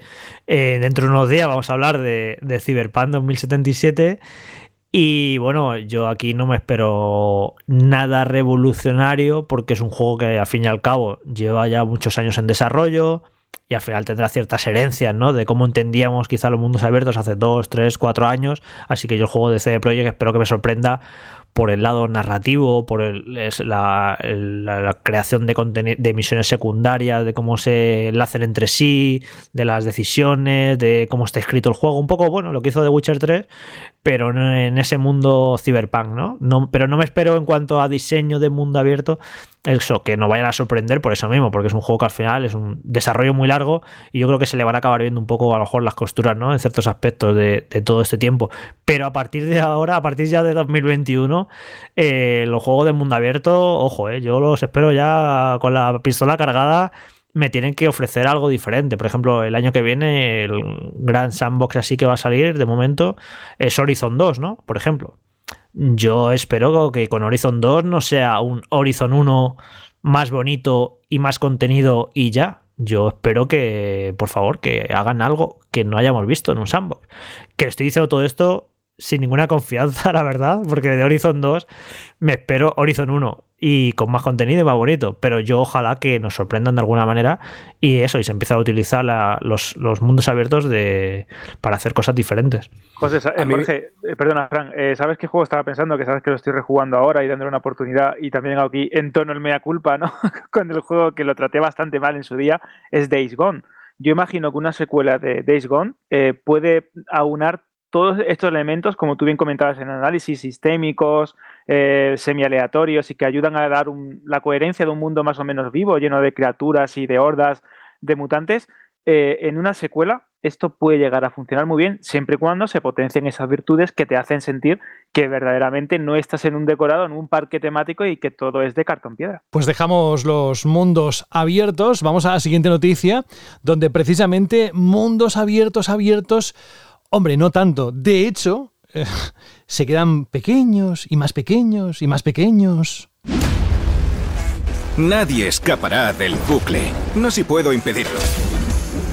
Estoy tratando de reunir a los grandes cazadores de todas las realidades y he empezado con los mejores. Convencer a Mando ha costado muchos créditos, pero ya sabéis, este es el camino. This is the way. Este es el tráiler de Fortnite con ese punto cero. Ya sabéis que la temporada 5 del capítulo 2 Arrancó ayer mismo, 2 de diciembre, a las 6 de la mañana. Punto cero, como han denominado a esta temporada, vuelve a cambiar la isla, a introducir nuevas armas y a avanzar la alocada trama paralela al Battle Royale, pero también incorpora a los cazadores, guerreros de otras realidades que ayudarán a los jugadores y entre los que hay un pirata, no, no ese pirata de Sea of Thieves, que ya te veo, Dani, no, es otro, y aparte un gladiador de los huesos, literalmente, y sí, como habéis escuchado, el Mandaloriano y Baby Yoda, los protagonistas de la serie emitida en Disney Plus. This is the way. Más novedades. Al parecer, uno de los últimos movimientos que planea Epic Games para este título es una colaboración directa con la marca PlayStation para atraer al Battle Royale la skin del mismísimo dios de la guerra Kratos de la saga God of War. Kratos tendrá el aspecto que pudimos ver durante el último juego de la franquicia en God of War 2018 de PlayStation 4. Ahora solo queda esperar el anuncio oficial y su presentación. ¿Cuándo será? Pues no lo sabemos. Tal vez se lo reserven para la próxima gala de The Game Awards durante la madrugada del viernes día 11 en territorio español, como antes apuntaba muy bien eh, Jorge. Y esto que voy a contar ahora tiene que ver con el juego, pero es un rumor hasta que Epic Games o Microsoft lo confirmen. Durante la tarde del pasado miércoles, un usuario anónimo del foro 4chan publicó varias capturas de pantalla que mostraban varios objetos cosméticos de Fortnite basados en la sala Halo o Halo, un traje del jefe maestro un planeador con forma de pelican, un gesto, o también llamado emote, y un posible sustituto del pico, el martillo gravitatorio. También se habla de la próxima llegada de un modo por tiempo limitado basado en el capturar la bandera de Halo con equipos rojo y azul. Los primeros desafíos de punto cero se han activado hoy mismo, jueves a mediodía, por lo que os recomendamos, eso sí, que paséis por la página web de Vandal, que echéis mano de nuestra guía para saber cómo resolverlos en cuanto esté disponibles. ¿Algún comentario al respecto de esta temporada 5, Jorge? Sí, te iba a decir que te habrá sorprendido cuando has visto en la jaleta algo de Fortnite. Porque sí, no, un poco sí. Ya, ya, lo sabía, lo sabía. Porque no hablamos nunca de, de Fortnite, porque hablamos aquí de nuestras cosas de jugadores hardcore y de nuestros juegos que nos gustan y lo que no nos gusta, no nos interesa, no lo hablamos y lo obviamos, ¿no? Y es aquí es curioso, ¿no? el, el mundo del videojuego como es tan tan grande que dentro hay como diferentes universos, ¿no? Por ejemplo, pues se podría decir que el de los eSports está por un lado, con League of Legends y demás, de algo de lo que tampoco hablamos aquí nunca. Y luego, por ejemplo, pues el, universo de, de, Fortnite, que, a ver, yo lo conozco por, evidentemente, porque tenemos que informar en la web de él, y luego también, pues, por ejemplo, por el, caso de mi sobrino, ¿no? Entonces, si tú hablas con un niño ahora mismo de entre 7 y no sé si decir 14 años, quizá ya es mayorcito, pero sí entre 12 y 13, eh, alucinas con lo que significa Fortnite para ellos, ¿no? Eh, la, la, obsesión, lo que disfrutan de cada novedad que se produce, cada evento, cada nuevo personaje que introducen. Esto, además, eh, esto lo ha hecho genial Epic desde el principio, que que hay una narrativa, ¿no? En constante evolución dentro del juego, de los cambios que se producen en el mapa, y todo tiene un sentido, ¿no? Yo hablaba con mi sobrino hoy de lo de que van a meter al Mandaloriano y a Baby Yoda y yo lo veía pues eh, desde el lado comercial, ¿no? Simplemente es en plan, pues bueno, aquí han metido a Batman, aquí han metido a los, eh, los Vengadores, aquí entra todo, ¿no? Y da igual el motivo, pero luego él me explica que no, que esto tiene, tiene una explicación narrativa incluso, por qué aparecen estos personajes y por qué se van y por qué cambia el mapa. Y es un universo que, que desconocemos completamente, pero que para un niño ahora mismo es algo, es algo alucinante y hay que un poco intentar empatizar, ¿no? Si nosotros con 8 o 10 años hubiéramos tenido un juego como este, que juegas con tus amigos, que no deja de cambiar, eh, que son un montón de emociones. Eh, no sé, ¿sabes? Eh, es algo que, en los juegos que cuando nosotros teníamos esa edad eran algo completamente diferente y que me parece curioso, que casi se está convirtiendo en Fortnite un poco es el, Smash Bros. De, de, los tiros, porque que metan a que vayas a poder jugar con Kratos y con el Mandaloriano y que incluso pueda haber cosas de Halo. No sé, me parece la leche y que ahí sigue no es la locura quizá, ¿no? yo creo que cuando fue el pico de, de, Fortnite, el año pasado, a principios del año pasado, que, era una auténtica locura, yo creo que se ha desinflado un poquito el suflé, pero ahí sigue funcionando como un tiro y estas cosas que, que han llegado para quedarse. Recuerdo con Minecraft también en su momento, que fue una moda brutal y que podías pensar, bueno, esto de Minecraft es una moda y, y se acabará yendo, y no, no, Minecraft llegó y ahí lo tenemos, llevamos una década con Minecraft y lo que le queda a Minecraft es algo, pues yo creo que con Fortnite, yo creo que es lo mismo también. Fortnite ha llegado para quedarse y aquí va a estar para siempre, casi hasta que se canse de pico. Pero, yo creo que han sido muy listos, como han sabido eh, actualizarlo y evolucionarlo. Y no sé, me parece interesante eso. Y quería traerlo al programa porque no hablamos absolutamente nunca, nunca, nunca, nunca de Fortnite. Y yo creo que es una parte ahora mismo muy importante de la industria del videojuego. Y ojo, eh, influyente también, porque pensábamos que lo que, uno de los cambios más importantes en el videojuego en los dos últimos años fue la irrupción de los Battle Royale, porque eh, de repente todo el mundo quería hacer su propio Battle Royale y esto parecía la gallina del huevo de oro, luego vimos que no, que hay varios Battle Royale que se la han pegado, pero quizá lo más influyente de Fortnite, que bueno, los Battle Royale no los introdujeron ellos, los introdujo más bien eh, Player en unos Battlegrounds, pero lo más influyente de Fortnite es el hecho de su modelo de negocio de las temporadas, de los pases de batalla. Y si os fijáis, ahora todos los juegos multijugador, todos, todos, todos, eh, incluyen el pase de batalla. Ya se dejaron atrás las cajas de loot, eh, los eh, DLC de pago cerrados y tal, y ahora son los pases de batalla. Y todos los juegos multijugador, free to play e incluso no free to play, imitan este modelo de negocio. Así que es curioso, ¿no? Que al final lo que el legado de momento que, hay, que vaya a dejar para la industria Fortnite es este de los pases de batalla que yo al menos creo que han conseguido ese equilibrio que estaban buscando, ¿no? De que la gente no los repudie, no los odie, como si ocurrió primero con los micropagos y luego con las cajas de luz, recordáis la que, la que nos tiramos una temporada entera, yo creo, hablando de cajas de luz, de escándalos del Battlefront 2, de la que se lió, y ahora ya nadie, nadie se queja, ¿no? Ya nadie critica los pases de batalla. Han llegado, yo creo, también para quedarse, y es como que, que han conseguido las compañías eh, dar con un modelo de negocio que parece que no molesta demasiado. Justo de esto de los pases de batalla, hoy mismo otro juego me anunciaba que se pasaba ese modelo de negocio, que era Sea of Thieves, que hasta ahora había estado con pago y tal, pero que lo introdujo también bastante tarde. Pero vaya, que ha sido a base, va a empezar ahora en 2021 a introducir ese pase de batalla. Pero el tema es que mientras yo hacía la noticia de lo de lo que trae la nueva temporada de Fortnite, estaba como pensando internamente en plan de, ¿esto ahora es un juego o es un escaparate promocional que, que promociona Avengers cuando toca, que, que promociona ahora eh, Mandalorian cuando toca, que, que se convierte como en escaparate, como en un letrero publicitario en el que los jugadores no pagan dinero encima. Pero después estuve pensando más en esta idea que ya ha sacado a relucir varias veces Epic Games y que me parece muy interesante de esta intención de crear un multiverso, ¿no? De, crear algo así como un siguiente paso a una red social, algo mucho más grande e inmersivo que una red social, que sea, pues, en este caso, un juego, por decirlo de algún modo, muy entre comillas, en el que entras no solo para jugar, sino para charlar con tus colegas, para para encarnar a personajes que has visto en, en series de televisión, en otros videojuegos, en el cine. No sé, para hacer muchas cosas que. Fran, perdona que te interrumpa. Es Oasis de Ready Player One. Es exactamente eso.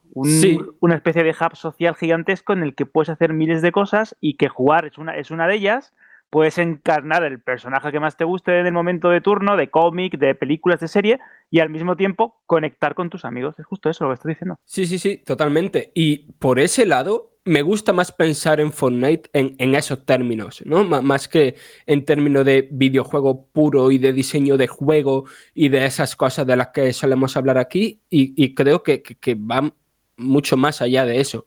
Algo mucho más revolucionario de lo que supuso Facebook hace 15 años para modelos de negocios. Gracias, Fran. Y vamos avanzando en el bloque de noticias que se lo digan a Electronic Arts a su FIFA y a su FUT, porque precisamente vamos a hablar de que directamente Electronic Arts Sports ha lanzado por sorpresa antes de tiempo la versión de FIFA 21 para las consolas de nueva generación que ya está disponible en varios territorios tanto en PlayStation 5 como en Series X y Series S. Esta versión de FIFA 21 está ya disponible de forma totalmente gratuita para todos aquellos que compraron la edición del simulador de fútbol para PS4 o Xbox One.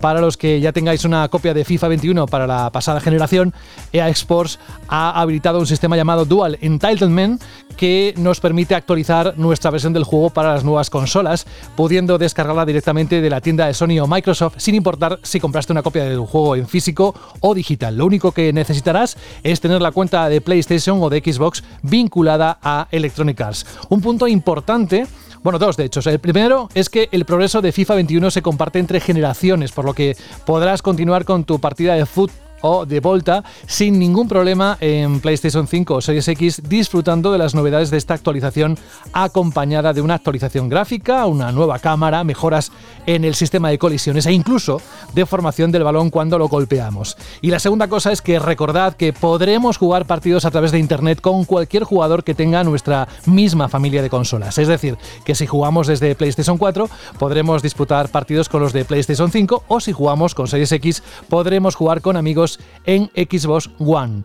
No sé quién era de aquí, no sé si está presente, pero he visto el Twitter de alguien diciendo, es fantástico, Juan, me parece Juan Rubio, diciendo lo que le está pareciendo la actualización gráfica de este FIFA 21. ¿Qué os parece? Sí, es que hemos probado, salió de madrugada y esta mañana lo, hemos lo he estado probando y me parece que se ve muy bien, ¿no? No es ese cambio que han hecho con NBA 2K, que lo han remodelado de arriba abajo, tanto jugablemente como visualmente. Aquí en FIFA, básicamente, el juego es el mismo, lo único que han cambiado los gráficos, los han mejorado. Sobre todo se nota mucho la iluminación y luego los detalles de los jugadores y sobre todo el, el, pelo, que lo han mejorado un montón, tiene un montón de físicas de, del pelo y te quedas embobado viéndolo en las repeticiones.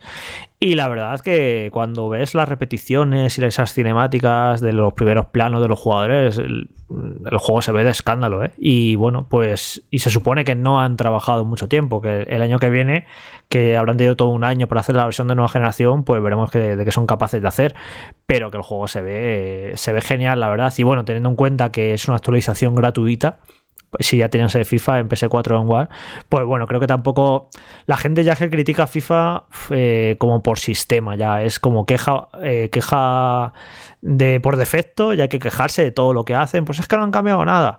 Pues yo qué sé, tío, si tienes el juego en Play 4 y en One y te están dando la versión de nueva generación gratis con ciertas mejoras, con un, cambio gráfico bastante notable y demás, pues no sé, ¿sabes? Luego tienes el, lo que hizo NBA, que NBA te, te, cobra el juego de nuevo, ¿no? Así que son diferentes apuestas, pero yo creo que no está mal lo que ha hecho EA, que, que se ve el juego, ya os digo, yo lo juego en Series X hoy y el juego se ve espectacular, la verdad. Eh, solo un apunte que probablemente cuando la gente esté escuchando esto ya se haya solucionado, pero que el tema es que se ve que esto de solicitar el juego para la nueva generación, sobre todo, o sea, en el caso de Xbox creo que no ha habido problema, pero en el paso de PlayStation 4 a PlayStation 5 se ve que lo han estado haciendo de manera escalonada y hay mucha gente que todavía, ah, en el momento de grabar este podcast, todavía no puede descargar esa versión de PlayStation 5, no le sale la opción más que de, de comprarla. Y, y, bueno, eso, pero que lo, si no pasa nada raro, aunque con este tema de las actualizaciones de Play 4 a Play 5 ha habido un poquillo de lío. Un poco. un poquillo bastante. que luego dicen que nos hacemos un programa vinagre criticando, pero lo de las actualizaciones de los juegos de Play 4 a Play 5 está tan mal hecho, es tan dramático, porque esa semana pusimos una noticia, Fran, no sé si la hiciste tú, que Ubisoft todavía está investigando los problemas de la actualización de Assassin's Creed Valhalla y de Watch Dogs Legion de PS4 a Play 5, todavía es en plan, pero digo, ¿en serio es tan complicado hacer? O sea, yo alucino lo mal que ha salido esa característica, porque vale, una cosa es que en Xbox lo han hecho muy bien, o sea, bueno, lo han hecho perfecto, no se puede hacer mejor. El Smart Delivery, no tienes que hacer historias, tú detecta que tú tienes el juego en tu cuenta y se te baja la versión de la nueva consola. Perfecto, como tenía que ser. Eh, vale, en Sony no, lo, no tiene eso, no lo han hecho tan fácil, lo puedo entender. Pero de ahí a que esté dando tantos problemas como está dando todo esto de pasar de la versión de Play 4 al Play 5, yo vamos, no, no entiendo absolutamente nada. Y eso, están quedando como muy mal, ¿no? Eh, de cara a los usuarios que, que, bueno, que no te puedes quejar porque te están dando la versión de la nueva consola gratis, pero que tienes que casi que es una aventura de saber si te lo vas a poder descargar o no. Bueno, sin ir más lejos, esta misma semana un compañero de curro me decía, todo contento, porque había conseguido una PlayStation 5 y a él le encanta el NBA 2K21. Imaginad las ganas que tenía de jugar a nueva generación con todo lo que se ha visto en vídeos y demás, ¿no? Total, que tenía la edición Mamba comprada, la que vale 80 euros, se pone a, descargarla de la, nueva PlayStation 5 y ha tenido que pagar otra vez, se queja y le dicen, lamentablemente, como has descargado este contenido, no podemos proporcionarte un reembolso. Así que ahora le toca pelear otros 80 euros. Ahí lo dejo. Bueno, vamos a la última noticia de este bloque, porque este, esta música seguro que a más de uno le va a poner los pelos como escarpias.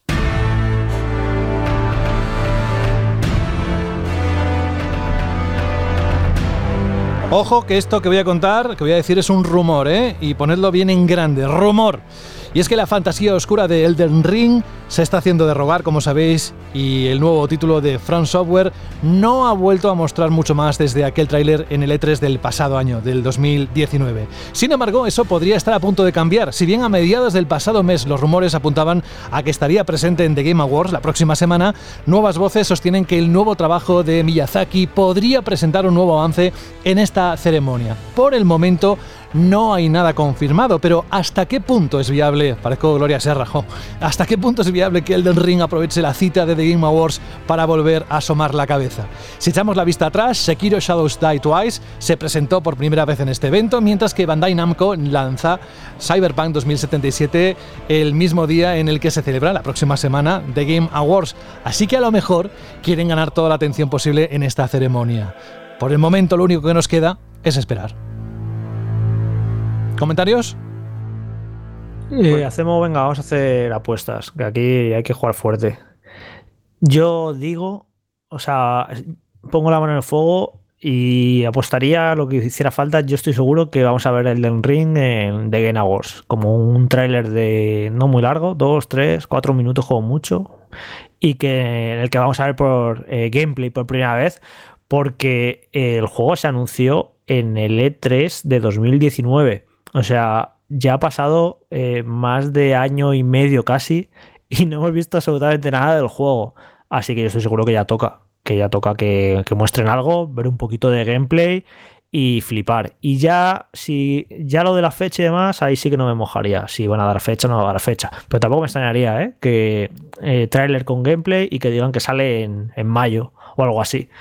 Eh, pero vamos, que, va a estar, yo creo que sí. Y de hecho, eh, esto lo malo es que mucha gente, yo creo que se va a tragar los Game Awards, eh, va a estar en la madrugada del jueves al viernes hasta las 5 de la mañana para ver el trailer de Elden Ring y como luego no salga, más la gente se va a cabrear y ya se va a convertir en un meme, un poco como el meme de Bayonetta 3.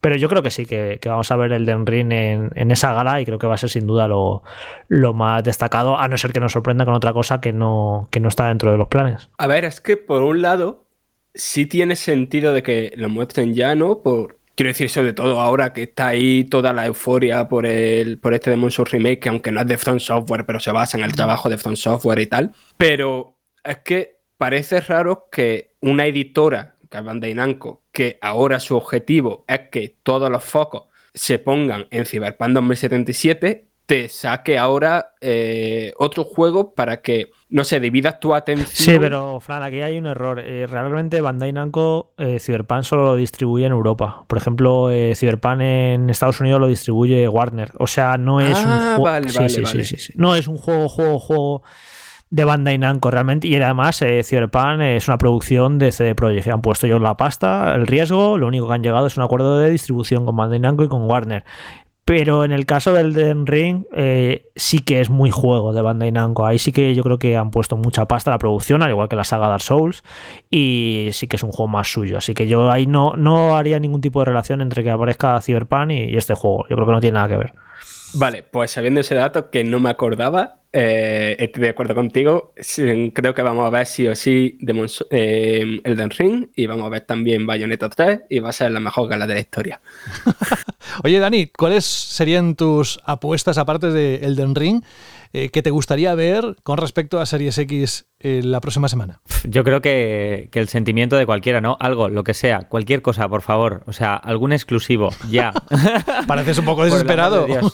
Por el, amor de Dios, que está muy bien, ¿eh? Que yo soy muy feliz jugando a Sea of Thieves, que estoy muy feliz con Forza, eh, Horizon 4, pero eh, está claro que hay ganas, hay ganas. Hay sensación de que faltan juegos exclusivos y yo quiero ver ya un Fable, yo quiero ver ya cositas con chicha. Pues igual te quedas con las ganas, ¿eh? No sé. La próxima semana estás invitado, no sé si podrás, pero estás invitado a estar con nosotros a ese programa y así. Bueno, para darle, para darle a Dani, eh, si recordáis el año pasado, eh, los Game Awards se mostró por primera vez el aspecto de Series X y el tráiler de Hellblade 2. Así que yo estoy seguro que, que, Xbox algo gordo tienen para la gala, seguro. Que Tito Phil te escuche, por favor. de hecho, están bastante tranquilos, ¿no? Quiero decir, igual están esperando a ese punto para lanzar unas cuantas novedades, Jorge. Sí, sí. O sea, en esta gala, daros cuenta que es un poco eh, como la patronal del videojuego y está apoyada por los grandes, las grandes empresas, por Nintendo, por Sony, por Microsoft, y todos los años eh, cada compañía tiene su, su, cosita ahí, ¿sabes? El año pasado Microsoft empezó muy fuerte con el, enseñando Series X, o sea que eh, seguro que Sony tiene algo, seguro que Nintendo tiene algo y seguro que Microsoft tiene algo. Así que por eso que cada compañía tiene que dejar ahí algo importante. Por eso seguro, seguro que, nos van a mostrar algo de, Xbox. Es decir, que no os podéis perder el programa de la próxima semana, además con información calentita, porque esperaremos a que se celebre The Game Awards para poder hacer el Vandal Radio, con lo cual ya hemos dicho que posiblemente se retrase un día de su emisión habitual. Este ha sido el resumen de las noticias más importantes del mundo de los videojuegos. Y para todo lo demás, no, no, Mastercard no. Vandal, la página web de Vandal, no me falléis. Vandal Radio. Ahora sí. Vámonos, Alberto. Vamos a recordar la pregunta que hiciste la semana pasada, la Shirley pregunta. Bueno, hay algunos que la llaman la Shirley como Shirley MacLaine. Shirley pregunta, llamadlo como queráis si sabéis cuál es la pregunta y tenéis que responder. ¿No, Alberto? Sí, la verdad es que el, nombre, yo me acuerdo que en los primeros programas cada uno lo ponía de una manera y eso es lo bonito también, ¿no? Que hagáis la Shirley pregunta, la hagáis, la hagáis vuestra. La semana pasada, ¿no? Os preguntábamos por qué os había parecido el lanzamiento de Series X y, o Series S y PS5, que cómo se valoraban los juegos, los sistemas y todo lo que ha rodeado a la comercialización de las nuevas consolas de Sony y Microsoft. Y una vez más, como siempre digo, semana tras semana os habéis volcado y ha sido muy divertido y muy, muy, muy, muy interesante leer y escuchar en audio vuestras eh, respuestas a la pregunta. Vamos con los comentarios de iBox que tienes para comentarnos, que han dejado nuestros oyentes como respuesta a esa pregunta. Exacto, vamos a empezar por el de Héctor Alburquerque, que nos decía Respondiendo a la pregunta, Shirley, eh, mi impresión con los juegos de PS5 es muy positiva. Lo fácil sería hablar de Demon Souls, de lo fluido que va y de lo bien que se ve. Pero quería reseñar cómo se ve Borderlands 3 en su versión PS5. Va fenomenal, pero lo mejor de todo son los tiempos de carga. Antes podías hacerte un bocata entre área y área, y ahora solo con pestañear un par de veces ya eso y las respuestas de los gatillos con las armas me han parecido brutales. La verdad es que sí, que muchas veces nos centramos en los lanzamientos, pero es verdad que hay juegos retrocompatibles que se ven increíbles y que funcionan de una manera impresionante. Y ahora, si te parece, José, vamos a proseguir con el audio de Iván. Amigos de banda, aquí Iván. Bueno, pues yo es de los años que más ganas he tenido de la nueva generación. La tengo reservada en la segunda ola esta que ha habido a ver si a mediados de diciembre, un poquito antes puede ser que la tenga. Y bueno, lo que no me parece bien, pues es lo que habéis comentado en el último podcast, que, no tenga un esto de seguridad por todo el tema de fallos que ha habido, que, seguirá habiendo todavía hasta que lo vayan solucionando y, y, por todo el tema ya no de consolas, sino de problemas con los envíos y demás. Entonces me parece muy bien que den consolas a los futbolistas, youtubers y demás, pero hay que tener un stock siempre. Venga, un saludo. Interesante, Alberto. Pues sí, la verdad es que ha sido un lanzamiento un tanto accidentado y vamos a decir que falto de previsión, ¿no? Pese a que han tenido tiempo para prepararlo teniendo en cuenta las expectativas que había ante estas dos nuevas consolas. Vamos a proseguir con el comentario de SP9 o SP9, que yo creo que era bastante guay.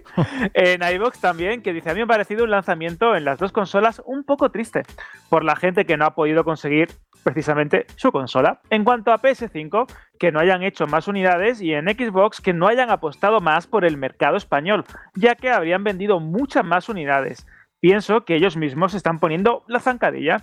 Es entendible por la situación actual debido a la pandemia, pero en cuanto a los sistemas en PlayStation 5, quiero decir que me ha sorprendido sobre todo el DualSense y los juegos de lanzamiento, mucho mejor de, los que, de lo que esperaba. Eh, una pena tantos fallos que gracias a Dios yo no he tenido. Y en Xbox un poco de decepción por la poca innovación y el catálogo de juegos. Me siento igual que con mi One X. Un saludo y gracias, nos decía este oyente.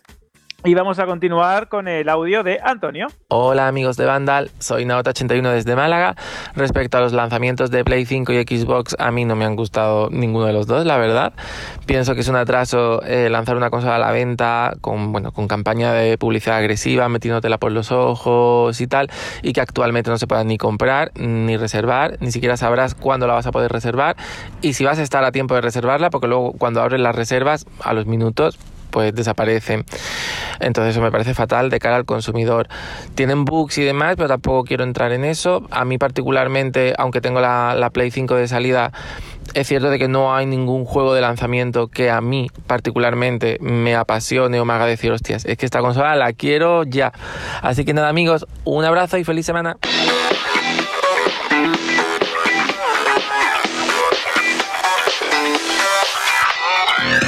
Gracias a ti, amigo. Seguimos con más respuestas. Exacto. Vamos a continuar con Link eh, Master Sword, que nos dice, atento a esto, Dani. Dani, genial elección, el tema de Street of Rage como sintonía. Brutal.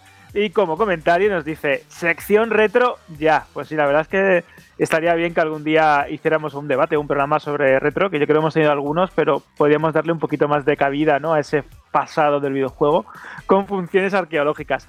Vamos a proseguir también en iVox con el comentario de Carlos que dice, buenas, no sé si soy el único, pero yo tengo la Xbox One X. La One X, ¿eh? no la serie X. Y estoy experimentando un poco de tearing en el Assassin's Creed Valhalla. El parche no me ha arreglado nada, básicamente. Y quizás algo menos, porque antes era exagerado. Pero vamos, este usuario quería saber si le pasaba ¿no? a otros jugadores este, este problema ¿no? tan habitual y demasiado habitual en esta conversión del Assassin's Creed, que creo que ha sido como uno de los errores más recurrentes. Vamos a proseguir también con el comentario en audio de Anne. Hola bandaleros, soy Anz y con la chili pregunta de esta semana a mí me ha venido a la cabeza la pequeña discusión que hubo sobre cuando compras algo nuevo y tienes ese pequeño miedo a que venga defectuoso o con algo mal. Y es que en este caso yo creo que ha sido eh, demasiado porque eh, personas como yo que por mi situación económica no me he dado ese capricho de comprarme la videoconsola, ahora mismo me alegro muchísimo porque de tenerla tendría muchísimo miedo de que a la próxima vez de encenderla me fallase algo, ya sea la consola, un videojuego que no me cargue, que pierda la partida o todas estas cosas se están escuchando. No quiero decir nada, Jorge Cano, has escuchado, te lo pongo otra vez. Yo no dije que no pueda haber errores cuando tengo esa consola. Yo lo que El quise miedo, decir miedo. que no se puede vivir con miedo, porque vivir con miedo es muy triste y no es vida. No hay que vivir con, no hay que vivir con miedo, chavales. Jorge, La parece el prólogo de un libro que Claro, no, no, claro. no, es que me ha recordado la frase de, de Nexus 6 en Blade Runner, eh, vivir con miedo es ser un esclavo, ¿no? Eso Pues eso, no podéis vivir con miedo. Exacto. Evidentemente que puedes llegar a casa a la PS5 y la abres y vienen varios ladrillos. Te Por ejemplo. Porque ha pasado. Por ejemplo. Te puede pasar absolutamente de todo. De hecho, que yo que sé, que vayas al game a por ella y te atropelle un camión. Te puede pasar de todo. O que se la quede transportista también. También ha pasado. Pero no podemos vivir con miedo. Eso es lo que quería decir. De hecho, este comentario de, de tiene su exactamente tiene su contrapartida también porque hemos metido el miedo, José, al pobre Arkatsuya, que dice lo siguiente en iBox. ¿Qué queréis que os diga? Me estáis provocando una paranoia terrible con las nuevas consolas. Aún no sé cómo, pero conseguí reservar una PS5 en la segunda tanda, que supuestamente llega el 15 de diciembre. Y ya estoy empezando a pensar que puede haber sido un error. ¿Y si me viene defectuosa? ¿Y si la tengo que devolver? ¿Y si me quedo sin ella? ¡Ay, Dios mío, qué miedo me da! Dice, ya en serio, la anterior generación con PS4 fue la primera vez que fui early adopter. Y aparte de la escasez de juegos, no recuerdo ningún tipo de problema destacable ni grave. Pero esta vez, después de escucharos, la verdad es que estoy realmente acojonado de cometer un error al serlo. Bueno, bueno, más o menos. Te, te, da, te da que pensar si realmente merecerá la pena esperar a versiones actualizadas de las máquinas. Bueno, sea como sea, me parece bastante poco profesional la forma de arrancar que está teniendo esta generación generando tanta ansia, miedo e inseguridad y frustración. Sí, pero también si acaso ya si hubieses pensado que, a estas alturas no tenemos ningún lanzamiento y que se retrasan, no sé qué tipo de comentarios encontraríamos en, en internet. ¿eh? Yo creo que hay sus pros y sus contras. En fin, antes sí hemos tenido a Anz primera parte porque luego con Dani tendremos Anz la segunda parte. Vamos con, con más respuestas de la Chirri Pregunta. Seguimos con el audio, José, si le das al play de Mac Aguilar. Hola mozos, soy Mac Aguilar de Vigo y yo considero que en la época y en los tiempos que vivimos no debería de estar permitido estos fallos ni errores en las consolas de nueva generación. Por esta parte me han decepcionado muchísimo. Yo pensaba que esto había quedado atrás ya que en otros aparatos electrónicos esto no ocurre. Puede venir alguno efecto sí, pero no como ocurre con las consolas. Yo creo que debido al COVID o al motivo que fuese, debería haber retrasado el lanzamiento y sacar las consolas listas para ir a la guerra de horas de uso. Por cierto, quiero saludar a Verderman que también os escucha. Un saludo. Pues saludado queda, por supuesto. sí, la verdad es que sí, lo hemos metido, me da mucha pena porque hemos sido un poco malajes, ¿no? hemos metido como el miedo en el cuerpo a un montón de usuarios. Hombre, tampoco... Bueno, bueno, bueno, bueno. Bueno, vamos a proseguir con el comentario de Juli1985 antes de terminar con el audio de Rubén, que es el último que tenemos aquí guardados, que dice así lo siguiente, me ha parecido un lanzamiento ridículo, vergonzoso, apoyando la, la especulación como hace Nintendo, apoyando también la compra impulsiva en fin, me imagino a gente pagando el doble por una consola que la va a poder tener teniendo un poco de paciencia. Y me da pena, pero parece que ese es el marketing que tienen las grandes empresas. Impulsarnos a hacer compras totalmente impulsivas. Nos controlan como a un puto rebaño. Ahí están las ventas, sacando poco stock y harás que la gente se pegue por las consolas. O, en cambio, los bots que hagan que compren miles de consolas para revenderlas. ¿Hasta dónde vamos a llegar? se pregunta Juli. Estoy totalmente de acuerdo con aquello que dice Jorge Cano. Y si no tienes suficiente stock, retrasa el lanzamiento un poco. Y encima con fallos. Yo me esperaré, como he hecho siempre, cuando pueda ir a una tienda tranquilamente y comprarme la consola sin tener que estar actualizando una pantalla para hacer una puta reserva. Perdonad el tocho. Buen programa, chicos, y un abrazo. Nos comentaba Juli que está bastante indignado el pobre, también comprensible. Y ya vamos a finalizar, como comentaba, con el audio de Rubén. Hola chicos, ¿qué tal? Aquí Rubén de Guadalajara. Mira, yo para mí la, el estreno de la nueva generación ha sido fantástico. Estoy muy contento con la Xbox. Eh, muy rápida, silenciosa. Eh, tiene las funciones de jugar en remoto o con el Game Pass poder jugar desde el móvil y la verdad es que estoy muy contento. Vale, venga chicos, hasta luego. Gracias Rubén. Y no sé si te queda alguno más de iBox, si no pasamos al buzón del oyente, tú dirás. Bueno, hay un montón, pero bueno, ya saludaros, daros las gracias por, por, por participar semana tras semana. Y si te parece, José, adelantamos la pregunta, Shirley. Adelantamos la pregunta, Shirley, claro. Pues venga, esto es muy sencillo, muy fácil, los, los seguros, segurísimo que ya os las estoy imaginando, pero la pregunta de la semana pasada y de la eh, siguiente también, porque queremos que aprovechéis todo el tiempo para participar, es la siguiente. ¿Cuáles son vuestros juegos del año? Ya sabéis, los GOTI de Banda Radio, ¿cuáles son vuestros juegos del año? Os voy a pedir que escojáis tres y que los compartáis con nosotros, para que pagamos una especie de top y podamos hacer ¿no? el especial de los oyentes. Ya sabéis, cuáles son vuestros juegos del año, escogéis tres y haremos aquí una votación y los convertiremos en un top. ¿Pero limitas? ¿Dos, tres, uno? ¿Cuántos? Eh, bueno, que escojan tres, eh, por eso estoy diciendo, que, que, sea por lo menos para que haya facilidad. Si no me, me, imagino unos tochos muy largos y me voy a tener que poner contabilizando juegos con un punto, con medio punto. No, pero bueno, que sean tres, por favor, para intentar condensar un poco y que más o menos deis representación a aquellos juegos que más os han marcado ¿no? en 2020. Es decir, podéis dejar el mensaje en este programa que estáis escuchando, en iBox o en el próximo porque habrá dos programas completos donde vamos a recoger vuestros GOTI. O también lo podéis hacer desde ya mismo a la dirección de correo radio.vandal.net y mandarnos vuestro audio con esos tres GOTI, pero ojo, limitado a 30 segundos, ¿vale? 30 segundos que se puede decir perfectamente y, ya está. Y así tenemos un montón de audios para el último programa para intercalarlos junto con los que digamos nosotros. Será un programa muy especial, como siempre, para cerrar este 2020 que tenemos muchas ganas de dejar atrás, pero que todavía quedan algunas semanas. Muchas gracias, Alberto, como siempre, y a recibir un montón de respuestas que estoy seguro que la gente tiene muchas ganas de compartir sus GOTI en un año en el que ha habido mucha calidad, pero que lo digan ellos mismos.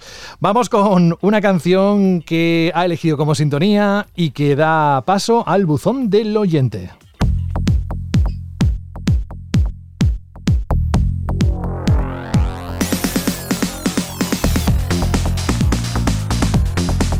Dani, venga, vamos con lo que tienes para hoy, que sobre todo vamos a centrarlo en una consulta que nos ha hecho Anz. Por eso decía lo de primera parte y segunda parte, porque aparece con un audio y una consulta bastante concreta, ¿no?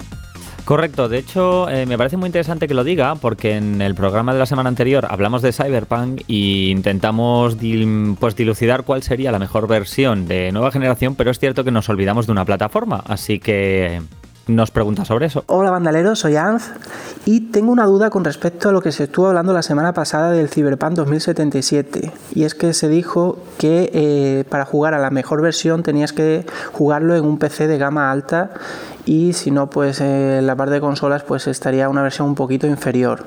Pero eh, quería saber si consideráis que eh, la versión que van a sacar para Google Stadia podría ser otra alternativa para jugar a la mejor versión y en este caso en una tele en el salón por ejemplo.